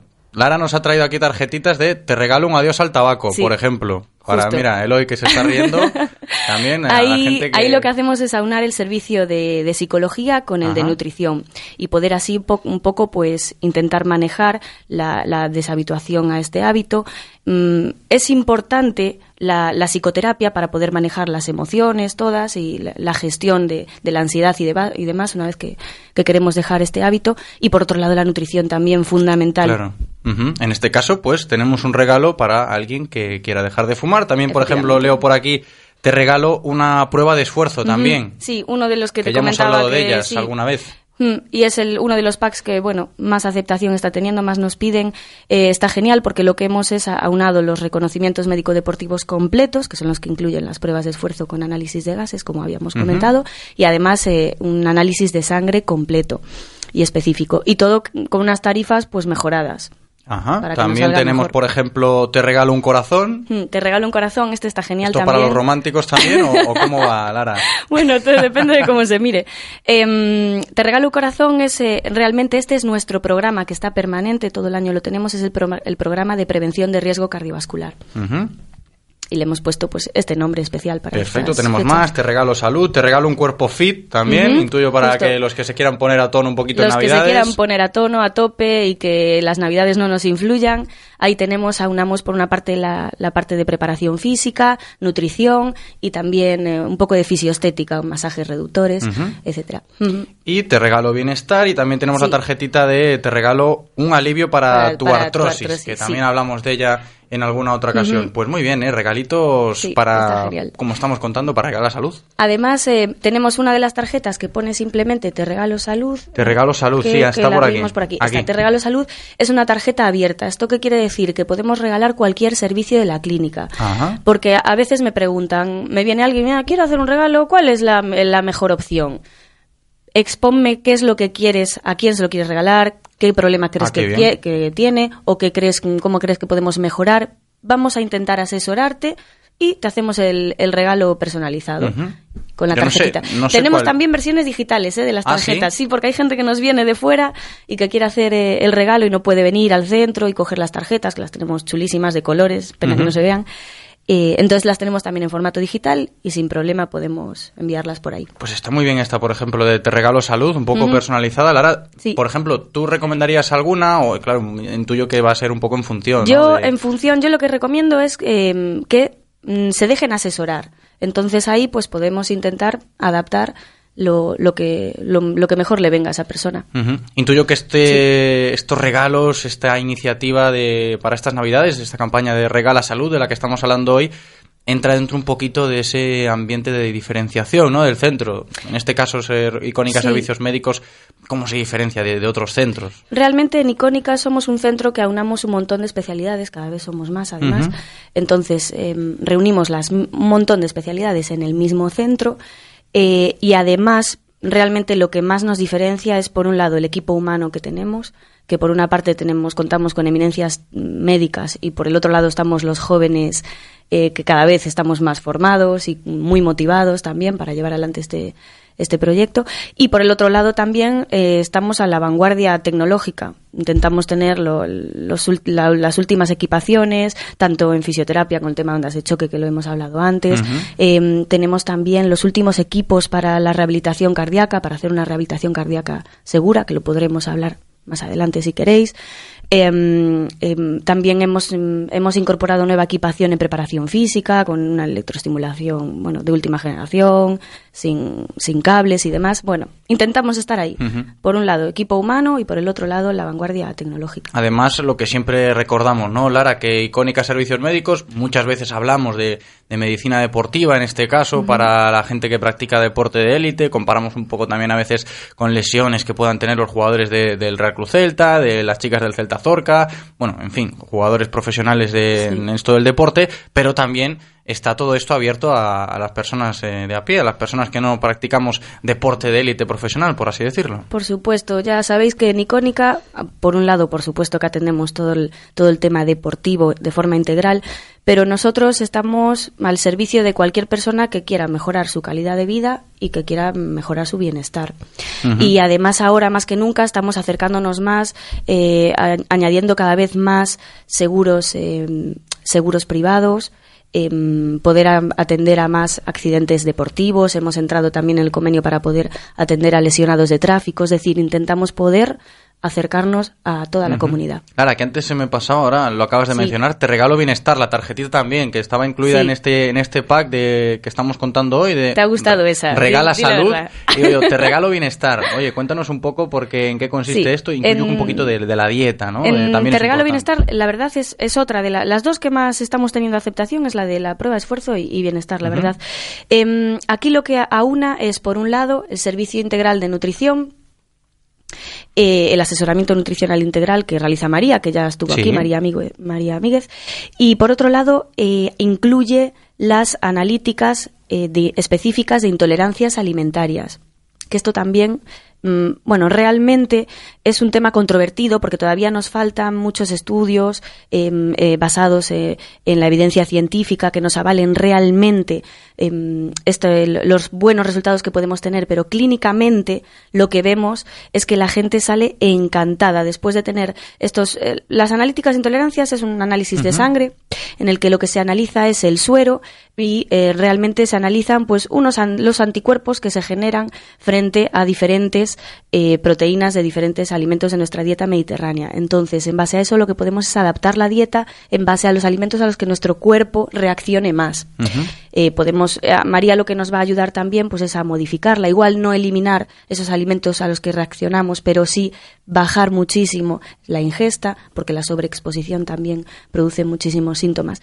Y, bueno, la gente encantada, un montonazo de gente con problemas gastrointestinales, con esas digestiones pesadas que a veces parece que nunca terminan, con esa sensación de hinchazón. Y más en estas fechas, ¿no? Que se acercan ahora. Mm, y la verdad es que genial. El, clínicamente lo que vemos de los pacientes que se realizan estas eh, analíticas y se toman medidas en base a los resultados son geniales. Porque yo personalmente, escuchando todo lo que nos estás contando, Lara, en este caso, pues te regalo salud, te regalo un cuerpo fit, te regalo bienestar, pues aconsejando con, con aspectos relacionados con la dieta, etcétera, etcétera yo creo que personalmente es un acierto, ¿no? Regalar este mm. tipo de cosas más que nada en Navidad, porque estamos hablando de, situaciones, en este caso de nuestro cuerpo, de salud, que se ponen bastante en entredicho en estas fechas. ya, en estas fechas es un poco de que abusamos un poco de lo que no debemos. Eh, a ver, hay que permitirse también una alegría al cuerpo de vez en cuando, eso está claro. Pero, pero bueno, debemos de cuidarnos lo mejor posible, ¿no? Y, y aunque hagamos excepciones de vez en cuando, y, con estos, bueno, intentamos realizar packs que sean útiles sobre todo, que sean atractivos también, que económicamente no nos supongan un gran esfuerzo, que realmente mejoran nuestras tarifas habituales y, y bueno, y poder hacer regalos también originales, que a veces pues ya siempre estamos un poco en, no, sin duda, regalo en lo mismo. Regalo original es. Yo creo que, yo creo que poco, poco he escuchado hablar de, este tipo de cosas y estoy quedando bastante, bastante sorprendido. Te quería hacer hincapié también, Lara, en lo que has dicho, a tema de que se diferencia un poco de las facturas que podéis ofrecer pues, en el resto del año, ¿no? Sí, lo que, lo que hemos intentado es eso, aunar diferentes servicios con un, un objetivo en común y con precios más competitivos. ¿Y luego este tipo de regalos al margen de las Navidades se suelen hacer o, solo queda limitado para estas fechas? El, el tema es, empezamos con esta campaña las Navidades pasadas. Tuvimos una aceptación increíble, genial. La verdad, la gente quedó encantada y además los que recibieron los regalos venían y, como súper mm, motivados, ¿sabes? De, ah, me han regalado una prueba de esfuerzo. No, es que es un regalo Está genial, claro. Entonces la gente imagino Y, entonces lo hemos prolongado, realmente lo hemos prolongado ya desde las navidades pasadas hasta, hasta, hasta la fecha, con lo cual probablemente, aunque no me mojo 100%, pero bueno, Sí. probablemente lo seguiremos manteniendo. A ti personalmente, ¿cuál es la que más te gusta de estos colorinchos que tenemos aquí en, la- en la mesa? Mm, Bueno, yo, ¿Eh? Como ya me conocéis un poquito, sabéis que mm, te regalo un corazón. Te regalo un corazón. Yo a tope con la prevención de riesgo Sí, cardiovascular, es que es o muy sea importante que también, ¿no? como por la importancia que tiene y lo completo que es, porque aquí aunamos toda la parte de cardiología completa, incluyendo la, la ecografía del corazón, las, eh, los reconocimientos médico-deportivos con pruebas de esfuerzo, el análisis de sangre específico completo y nutrición, o sea que es abordaje integral, prevención de riesgo cardiovascular. Te regalo un corazón. Pues ahí está, ¿eh? Te regalo un corazón y ya sabéis que Para podéis... ti, para ti, José. Muchas gracias, Lara. Mira, eh, para todos vosotros también. Te regalo un corazón, te regalo salud, te regalo una prueba de esfuerzo, te regalo un adiós al tabaco, ¿eh, Eloy? Ya sabemos que queremos dejar el vicio. ¿eh? te regalo un cuerpo fit y un alivio para tus artrosis.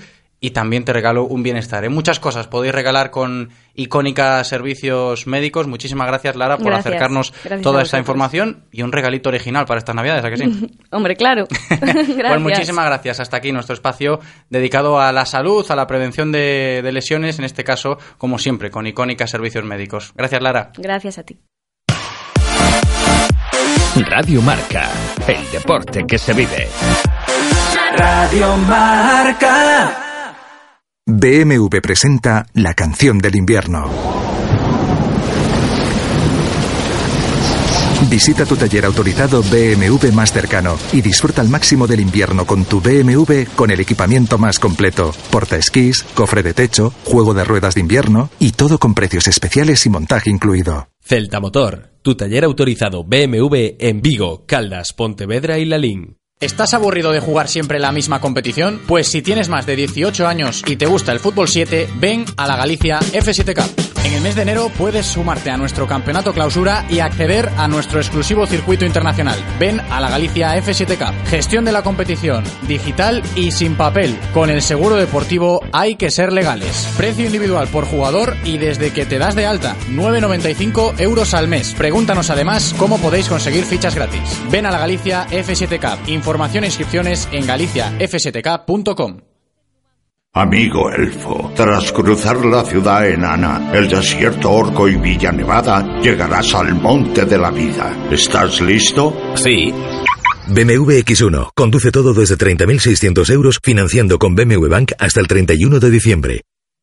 Infórmate en celtamotor.bmw.es. Celtamotor, tu concesionario BMW en Vigo, Pontevedra y Lalín. Reconócelo, amigo. Eres de Codere Apuestas. ¿Cómo te pone un golazo por la escuadra, eh? Tu canción, el himno de tu equipo. La mejor apuesta, la que ganas a tus colegas. ¿A que sí? ¿A que eres de Codere Apuestas? Ven a nuestros locales y vive todos los partidos, todos los deportes y todas las apuestas en Codere Apuestas. ¿Quién se apunta? Ven a nuestro espacio de apuestas Codere en Bingo Royal del Grupo Comar en Avenida García Barbón 3436. Radio Marca, el deporte que se vive. Radio Marca.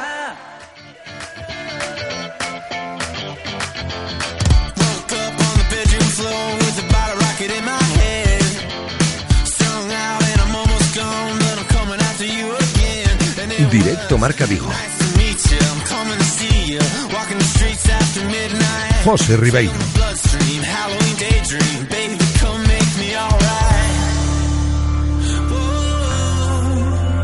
Todavía nos queda media horita de programa hasta las 3 en punto que nos iremos, ya lo sabéis.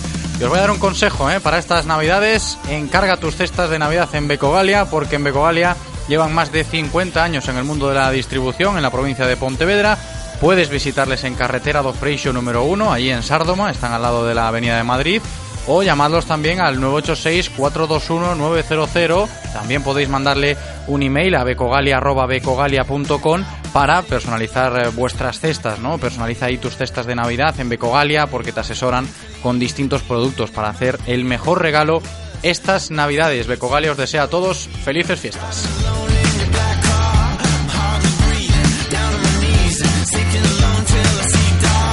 Seguimos en directo Marca Vigo para abordar ahora nuestro espacio dedicado al deporte femenino. Conoceremos la última hora del club de fútbol El Olivo, hablando con su entrenador Roberto Vázquez.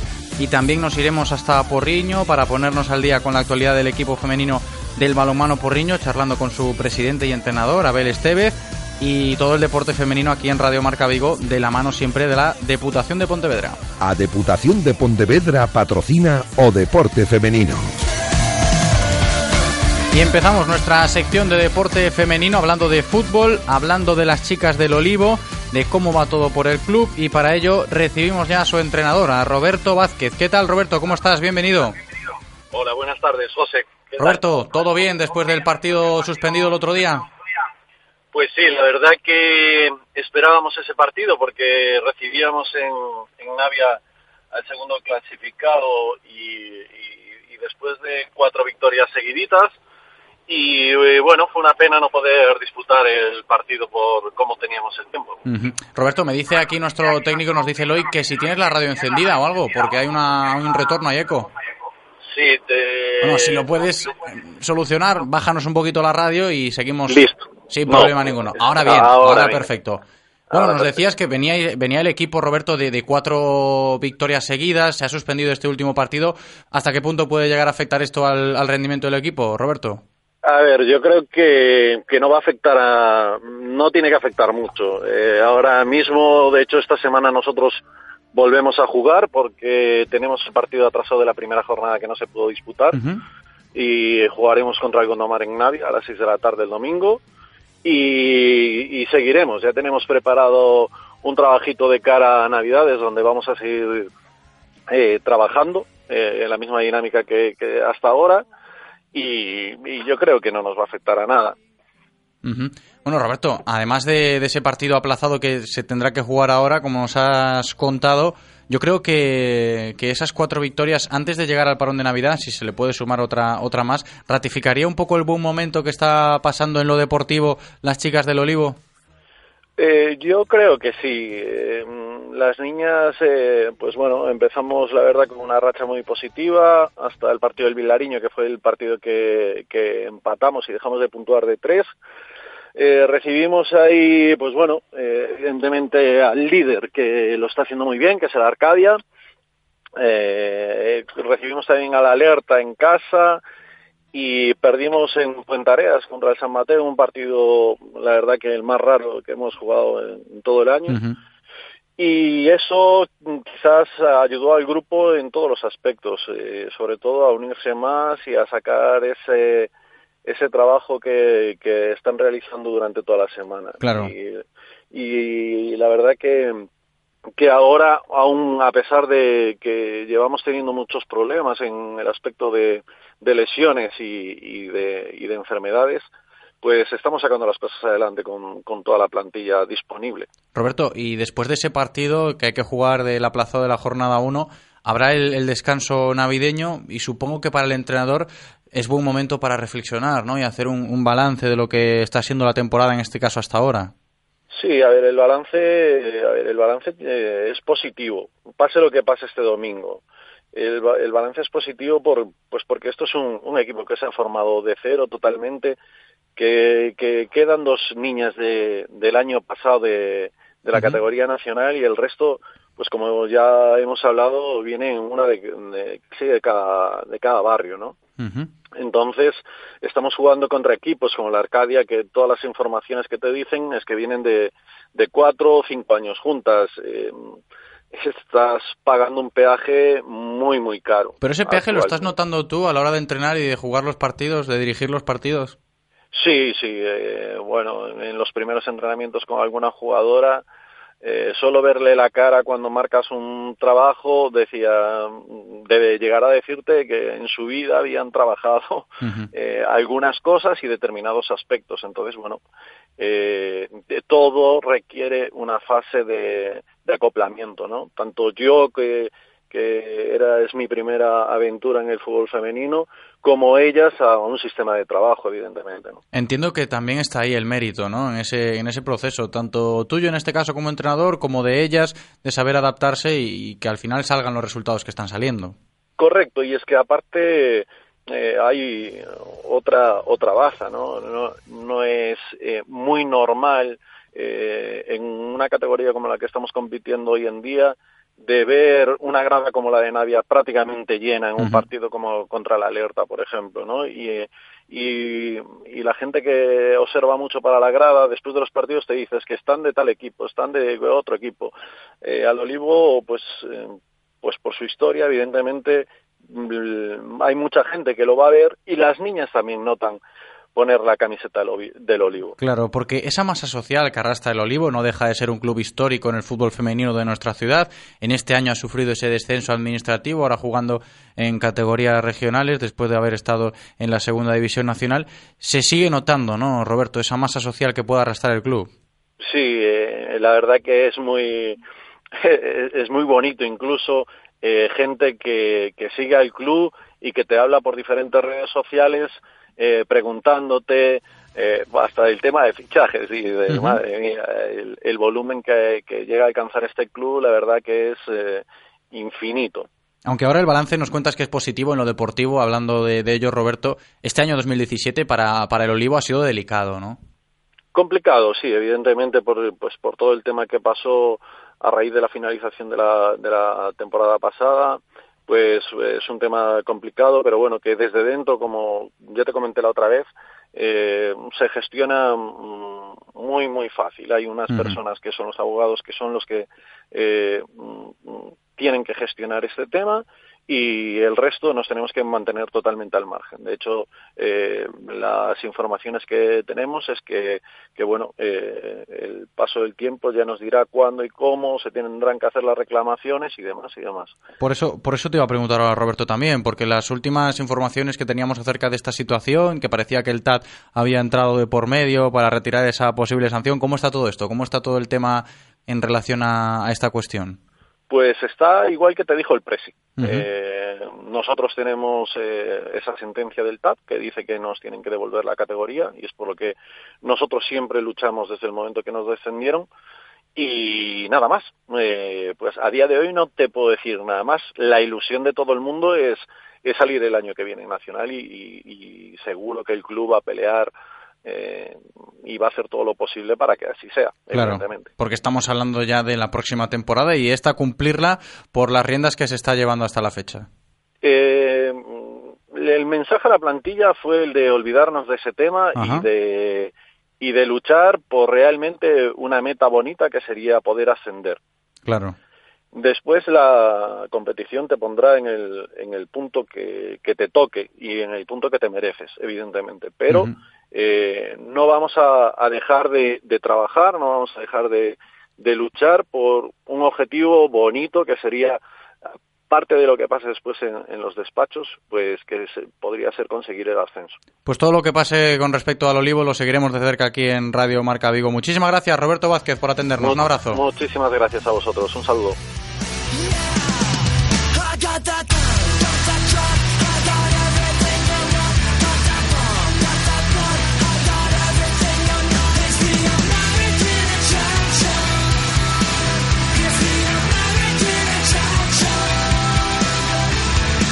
Seguimos en clave femenina, estamos hablando en este caso de balonmano ya, porque enseguida estará con nosotros el presidente y entrenador de las chicas del balonmano Porriño, que en este parón liguero se encuentran en la novena posición de la Liga Guerreras Iberdrola, y veremos qué balance han hecho tras lo que va de temporada, cómo se están preparando en este tiempo sin competición, y de paso seguro que aprovechamos también para hablar un poco de ese Mundial de Balonmano Femenino, en donde España, las guerreras, cayeron esta semana en octavos ante Noruega. Abel Estevez, ¿qué tal? ¿Cómo estás? Bienvenido. Hola, buenas, ¿qué tal? A ver, cuéntanos un poquito, ¿cómo están las cosas por el equipo? ¿Cómo están las chicas en este parón liguero? Bien, haciendo una, una segunda pretemporada con sobre todo una, una gran carga física y con, con paciencia para esperar hasta el, 13 de enero, que es nuestro siguiente partido. Es lo que tocaba, ¿no? Un poquito planear, como dices tú, una mini pretemporada de nuevo, aprovechando que, bueno, se está jugando el Mundial Femenino de, balonmano, el parón es bastante largo, por así decirlo, y, no se puede perder la, pista de la competición, el tono. No, nos ha venido bien porque hemos recuperado alguna gente tocada, como el caso de la pivote Alba La Pena, que, que llegó con algún problemilla de rodilla a, a la última jornada y eso en ese sentido nos ha venido bien y espero que, nos sirva para cargar las baterías para, afrontar lo que nos queda de competición. Además eventos, ¿no? Estoy viendo por aquí en las redes sociales del equipo muchos eventos también aprovechando con, con los patrocinadores del club en estos tiempos festivos sin competición. Sí, sí, hay que intentar mimar a la, a la gente que nos ayuda, estamos intentando eh, dar visibilidad a esos patrocinadores. Hemos hecho la presentación del club con, todos nuestros jugadores de base. Creo que, tenemos que centrarnos en esas cosas. Por eso te iba a decir también, Abel, ¿no? Importante destacar esa presentación con toda la base que arrastra también el Club Balonmano Porriño, que ha tenido lugar estos días, y, bonito fue el, el, evento, sin duda. Sí, sí, con la presencia de casi todo el mundo. Es muy difícil, somos un club muy grande, al final es muy difícil que, estemos todos juntos un día en el pabellón, pero casi lo conseguimos. Estábamos más de 200 deportistas y, aparte entrenadores, directivos, incluso algún patrocinador. Creo que fue un día un día bonito y, eso, ahí quedan las, las fotos para reflejarlo. Y volviendo un poquito al, primer equipo de las chicas en Liga Guerreras Iberdrola, Abel, hasta la fecha, hasta este momento que está la competición parada, ¿qué se puede eh, realizar de balance con respecto a lo que va de liga? Yo creo que nuestra nota sería notable. Eh, fue una pena la última jornada que, que peleábamos por, por engancharnos un poco más arriba y, meternos en esa octava plaza. Creo que a pesar de que empatamos en el último segundo, bueno, con una falta directa de, Natalia, en la primera parte dejamos ir mucho el partido, no, no entramos como teníamos que entrar, al final salvamos, salvamos un punto.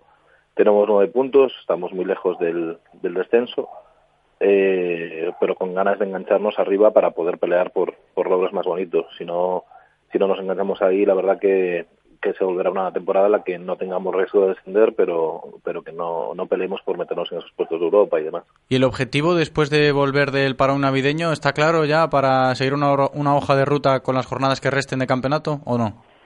Sí, tenemos eh, tres, nos quedan tres partidos para acabar la primera vuelta. La idea es hacer mínimo cuatro puntos en esos tres partidos y, como te dije, intentar meterse en esa zona noble de la clasificación para, para pelear por objetivos más ambiciosos, a la vez, evidentemente, separarnos definitivamente del, descenso.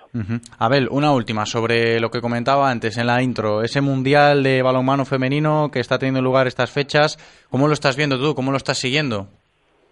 La verdad que, que mm, creo que el, cambio de, de generación de España se está haciendo con criterio creo que, que se ha dado muy buena imagen y quizás hemos tenido mala suerte pues en, el, en la última jornada del grupo de la fase de grupos que nos ha tocado un cruce complicado o incluso que en la última jornada que que en Rumanía juega contra Francia y Rumanía no se juega nada y el final del golaveraje nos ha pasado incluso lo que podría haber sido la, segunda plaza que evidentemente nos iba a dar un cruce más más benigno eh, en ese sentido creo que que se están haciendo las cosas bien porque hay que centrar el, objetivo en, el Mundial de, España, que es en el 2021, y en, y en las y, centrarnos en el ciclo olímpico. Claro, claro. A ver qué, qué, buenos momentos nos deparan las guerreras que no han tenido suerte en este Mundial. Muchas gracias por atendernos, Abel. Un abrazo.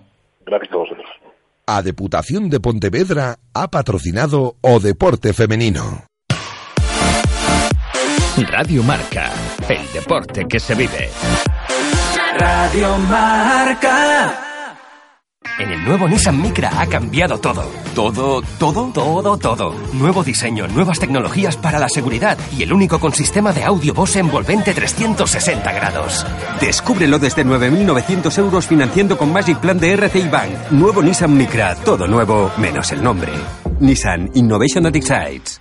Rofer Vigo, carretera de Madrid 210 en Vigo, Pontevedra. Si vas al taller y te dicen que tienes gastadas las pastillas, a ti eso te suena... Por eso ven a Ford Motorcraft y por solo 109 euros le cambiamos las pastillas de freno delanteras a tu coche y te quitas de líos. Ford Motorcraft, un servicio de competición a un precio para ti. Te lo dice Lobato. Y ahora en Ford, por cualquier operación de mantenimiento, un vehículo de sustitución gratis. Visítanos en Galmotor, tu concesionario Ford, en Vigo, Pontevedra, Caldas y Lalín. Olvídate de dar vueltas, de buscar aparcamiento en sitios imposibles y no esperes más para coger un taxi. En Pide Taxi te lo ponemos fácil. Descárgate de forma gratuita nuestra app Pide Taxi y reserva tu taxi cuando quieras, donde quieras y con quien quieras. Envía un WhatsApp con la dirección donde te encuentras al 647 470047 y pasamos a recogerte. Radio Taxi 986 470000. A min dame un bocaldo e pan para mollar. Dame cores das que alimentan e froitas de temporada. A min dame un lacón con grelos que me deixes en palabras. Dame torta de Santiago para non me perder no camiño. A min dame comida de verdade. Dame Galicia. Galicia, o bo camiño. Actuación cofinanciada pola Unión Europea a través do Fondo Europeo de Desenvolvemento Regional. Radio Marca, el deporte que se vive. Radio Marca.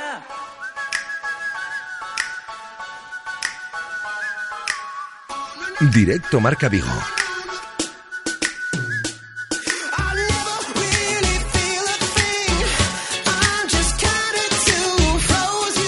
15 minutos faltan para que se cumplan las 3 de la tarde. Cambiamos en directo Marca Vigo radicalmente el registro del campo de fútbol y de la cancha de balonmano de antes. Nos vamos a ir hasta el circuito de automodelismo de Samil porque este fin de semana está previsto que se celebre la última prueba de la temporada, ese Open de Navidad, que se enmarca dentro del Trofeo Ciudad de Vigo, siempre y cuando el tiempo lo permita, porque últimamente las condiciones ambientales están condicionando bastante las pruebas organizadas en el circuito. Saludamos ya al presidente del Club Automodelista Vigués, Pablo Mosquera. ¿Qué tal, Pablo? ¿Cómo estás? Bienvenido. Hola, buenos días. Pablo, hay que mirar al cielo, ¿no? De cara al fin de semana. Pues sí, tenemos que mirar al cielo porque esta prueba que ya la teníamos programada para el fin de semana pasado, la hemos tenido que suspender, bueno, por un buen motivo, porque afortunadamente llovió que hacía falta. Y la hemos pospuesto para este para este fin de semana, eh, en el que, bueno, en principio las previsiones nos dicen que, que no va a llover. Entonces esperemos terminar terminar bien la temporada. Y todavía el plazo de inscripción abierto, ¿no? Para que se pueda Sí, participar el plazo de en inscripción el... abierto hasta el sábado, ya tenemos un buen número de, de inscritos, ya los teníamos para el fin de semana pasado. Han ido aumentando con el aplazamiento y con las previsiones de buen tiempo y creemos que vamos a tener un fin de temporada como, como se merece esta temporada que ahora termina. Se cierra, ¿no? La temporada, como nos dices, momento cerramos. para el club, imagino yo, que, que de hacer pues un poquito el balance típico, ¿no? Después de que, que termine un curso como, como este fin de semana. cerramos una, cerramos una temporada yo creo que bastante buena o muy buena, yo creo que la mejor de los últimos años en cuanto a participación de pilotos eh, y una temporada especial por, porque, porque cumplimos eh, 30 años como ya hemos hablado en alguna ocasión cuando fue cuando tuvimos esta, esta celebración de los 30 años y, y una temporada que creo que ha servido para consolidar el, el circuito, el club, eh, una directiva que lleva eh, una directiva nueva que llevamos dos años dos años trabajando. Yo creo que este ha sido el de el de consolida- consolidación y confiados además en que el 2018 pues será incluso incluso mejor. Sí que es cierto, ¿no? Lo que nos cuentas, Pablo, que quizás la vida en el circuito este año ha sido muy positiva, muy buena allí en, en Samil, ¿no? Sí, después de unos años marcados, desgraciadamente, por una crisis económica, a nosotros nos ha afectado muchísimo en cuanto a participación de pilotos, pues esta pequeña recuperación que estamos teniendo en, la en las economías familiares, eh, pues ha permitido evidentemente que, mucha gente que lo había dejado temporalmente haya retomado esta actividad y, y, bueno, lo hemos visto reflejado pues en, en participaciones de, muy elevadas en las carreras y, y además pues el hecho de, de haber establecido un campeonato con muchas pruebas, eh, con mucho seguimiento, eh, bueno, pues un trabajo yo creo que de toda la junta directiva bastante positivo, eh, pues ha hecho que, que, que, hayan- que- que creemos que haya sido pues una de las mejores temporadas de los últimos años y convencidos de que la del, repito, que la del 2018 será todavía mejor. Porque hay muchas expectativas puestas, ¿no? En el próximo año desde el club, en este caso cuando hablamos de, de automodelismo aquí en Vigo, el 2018 promete, ¿no, Pablo? Sí, ya hemos hablado nosotros eh, con vosotros en alguna ocasión que, Sí, sí. que tenemos un proyecto a medio largo plazo. Eh, nuestro objetivo marcado con, con- con letras rojas es el, el 2019 en la posible celebración de un campeonato de Europa y en medio el 2000 que vamos a tener muchas más actividades, ya no solo las propias carreras como tal, sino que vamos a establecer una serie de, de- de actividades complementarias enfocadas a captar, eh, digamos que mm, usuarios o pilotos más, más jóvenes y además pues, ya tenemos confirmada en verano la celebración de un, de un campeonato de España, ¿no? Ese campeonato de Entonces, España creo que intuyo que puede ser el plato fuerte el año que viene.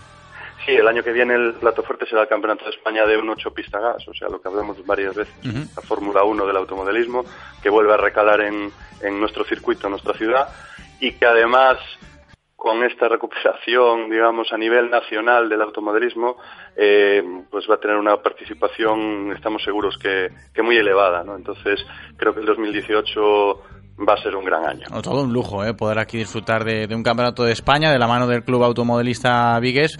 Pablo, para este fin de semana, volvemos a recordarlo, termina esta temporada 2017 con ese Open de Navidad, Trofeo Ciudad de Vigo. Los horarios para que la gente que nos esté escuchando y se anime el fin de a ir a ver las carreras al circuito de Samil.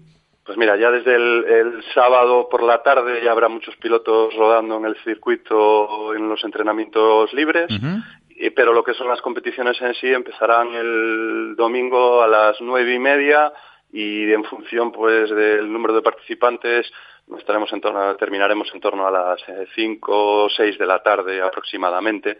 Eh, entonces bueno a lo largo de toda la mañana y hacia de cara hacia el mediodía donde se podrán ver ya las finales digamos que serán los platos fuertes estarán en, en, ese horario, ¿no? Además, esta prueba es puntual para el Trofeo Ciudad de Vigo, que se lleva desarrollando a lo largo de todo el año y que ha constado de seis pruebas y que todavía está por, por resolver. O sea, claro, va a haber emoción, va a haber no emoción. Tenemos todavía los no tenemos todavía los campeones, se van a dilucidar todos los campeones en esta prueba, además. Prueba decisiva.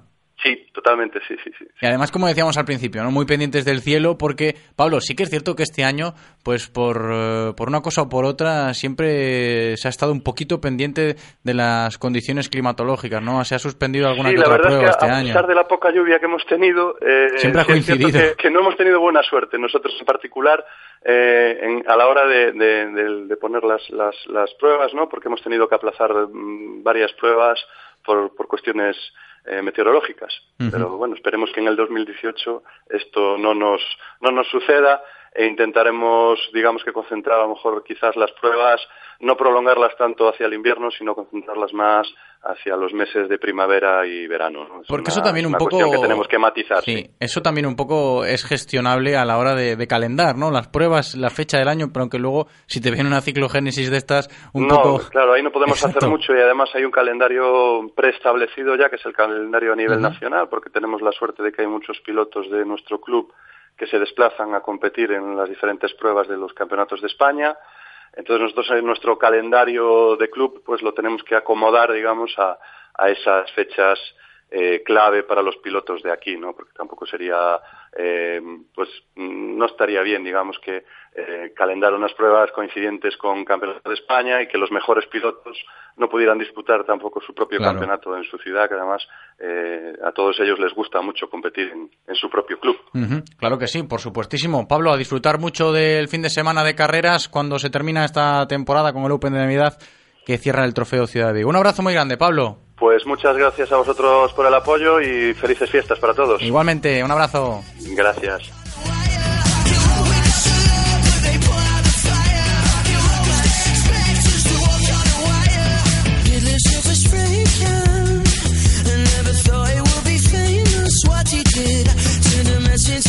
Encaramos ya la recta final del programa de hoy hablando de judo porque este fin de semana se celebrará en el IFEBI la próxima cita importante de esta modalidad deportiva. Será el sábado y se trata de la vigésimo quinta edición de A Festa do Judo Infantil que organiza la Federación Gallega de Judo. Decir que llega esta Festa do Judo Infantil a Vigo después de la Supercopa de España celebrada hace unos días en Marín, donde brilló la judoca de la Guardia Tecla Cadilla y donde se pudo volver a ver el buen momento por el que pasa el judo gallego presidente de la Federación Gallega de Judo, Mario Muzas. ¿Qué tal? ¿Cómo estás? Bienvenido. Hola, buenas tardes. Mario, no me equivoco si hablamos de que pasamos por muy buen momento en estas fechas.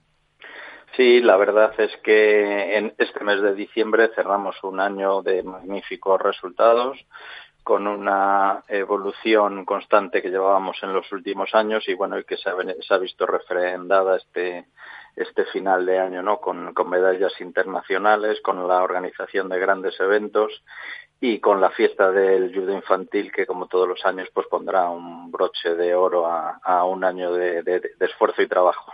Hablaremos ahora un poquito más en profundidad de esa fiesta infantil del judo que organiza la federación, pero Mario, antes me gustaría seguir destacando este buen momento por el que pasa el judo gallego, en este caso la federación tiene que estar, entiendo yo, muy orgullosa ¿no? de esa línea ascendente que nos has contado ahora mismo. Sí, la verdad, la verdad es que estamos muy contentos, ¿no? Porque sobre todo eh, el número de federados sigue aumentando eh, año a año. Eh, pues este año tenemos la suerte de que entre los premiados eh, de la Junta de Galicia como mejor deportista pues está María Bernabeu con su medalla de bronce en el Campeonato del Mundo y su impresionante palmarés. Eh, Tecla Cadilla, mm, después de haber sufrido una gran lesión, pues ha vuelto con, con todas las fuerzas renovadas, ha sido medalla en el Campeonato de Europa y bueno, el otro día en Marín dejó constancia de su potencial. Y el resto de deportistas que están ahí a alto nivel y que han brillado en todas las categorías y que están en los rankings eh, cada vez más arriba a nivel nacional y, ya con participaciones internacionales, pues nos hace augurar un, futuro bastante brillante, ya no a largo plazo, sino a medio y a corto plazo. Sobre todo también por los nombres propios ¿no? que están saliendo del judo gallego a día de hoy de cara afuera ya de Galicia, un poco mirando el horizonte más lejos de las fronteras del territorio gallego. Sí, como te decía, pues tenemos deportistas que han estado participando en campeonatos del mundo y en campeonatos de Europa y ya no solo adscritos al propio judo, sino en deportes que tenemos como es el jiu-jitsu o es el busu, que, que, también se han subido al podio mundial este año, con lo cual pues eh, es un poco eh, el la guinda ¿no? De, del pastel de buenos resultados que hemos conseguido. Claro, y de cara al próximo año, ahora hablamos de esa fiesta de judo para ponerle el broche final al 2017 de la mano de la Federación Gallega de Judo, Mario, y de cara a la próxima temporada, al próximo curso, ¿las expectativas son altas también? Sí, en principio lo encaramos con mucha ilusión. Tenemos eh, deportistas como, como bien decías, eh, aparte de María y de Tecla que hemos comentado, pues Alberto Gaitero y Estrella López han sido medallas en el Grand Prix. Eh, viene gente joven por detrás con mucha ilusión. Aquí tenemos gente en Vigo que que está también ya eh, luchando en clasificaciones internacionales. De hecho, junto a Tecla, pues Álvaro eh, ha participado también en el Campeonato de Europa y, cada vez la presencia es más notable, con lo cual de cara al año que viene nuestras expectativas son altas. Eh, intentaremos mantener el nivel, ya no, no solo mm, de participación, sino de organización. Como bien sabéis, pues organizamos ya aquí una Copa de Europa, organizamos tres Supercopas de España, las categorías infantil, cadete y senior. Y, y, bueno, hoy a nivel nacional yo creo que somos conocidos y reconocidos por todos y que quitando Madrid, pues que una potencia evidentemente dentro de nuestro deporte eh, Galicia está ahí por por, por, su, nombre propio y por su, sus resultados. Y el sábado a disfrutar mucho, ¿no? De, de, esa fiesta del judo aquí en el IFEBI en Vigo. Pues sí, la verdad es que para nosotros es una, una gran ilusión cumplir estos 25 años eh, de forma ininterrumpida, pues estar ahí manteniendo la ilusión, pues para nosotros es, es muy importante y muy satisfactorio.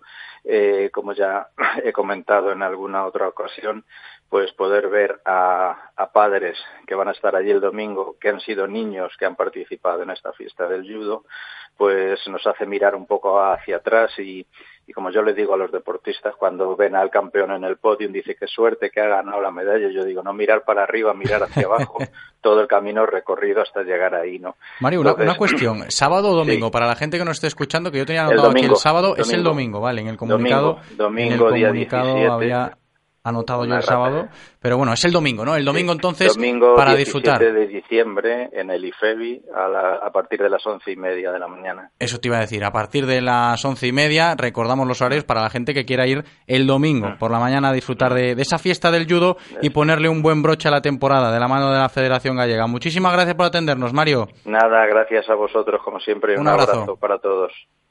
Sugar on me, pour sugar on me, Sugar on me, oh sugar on me, oh sugar on me.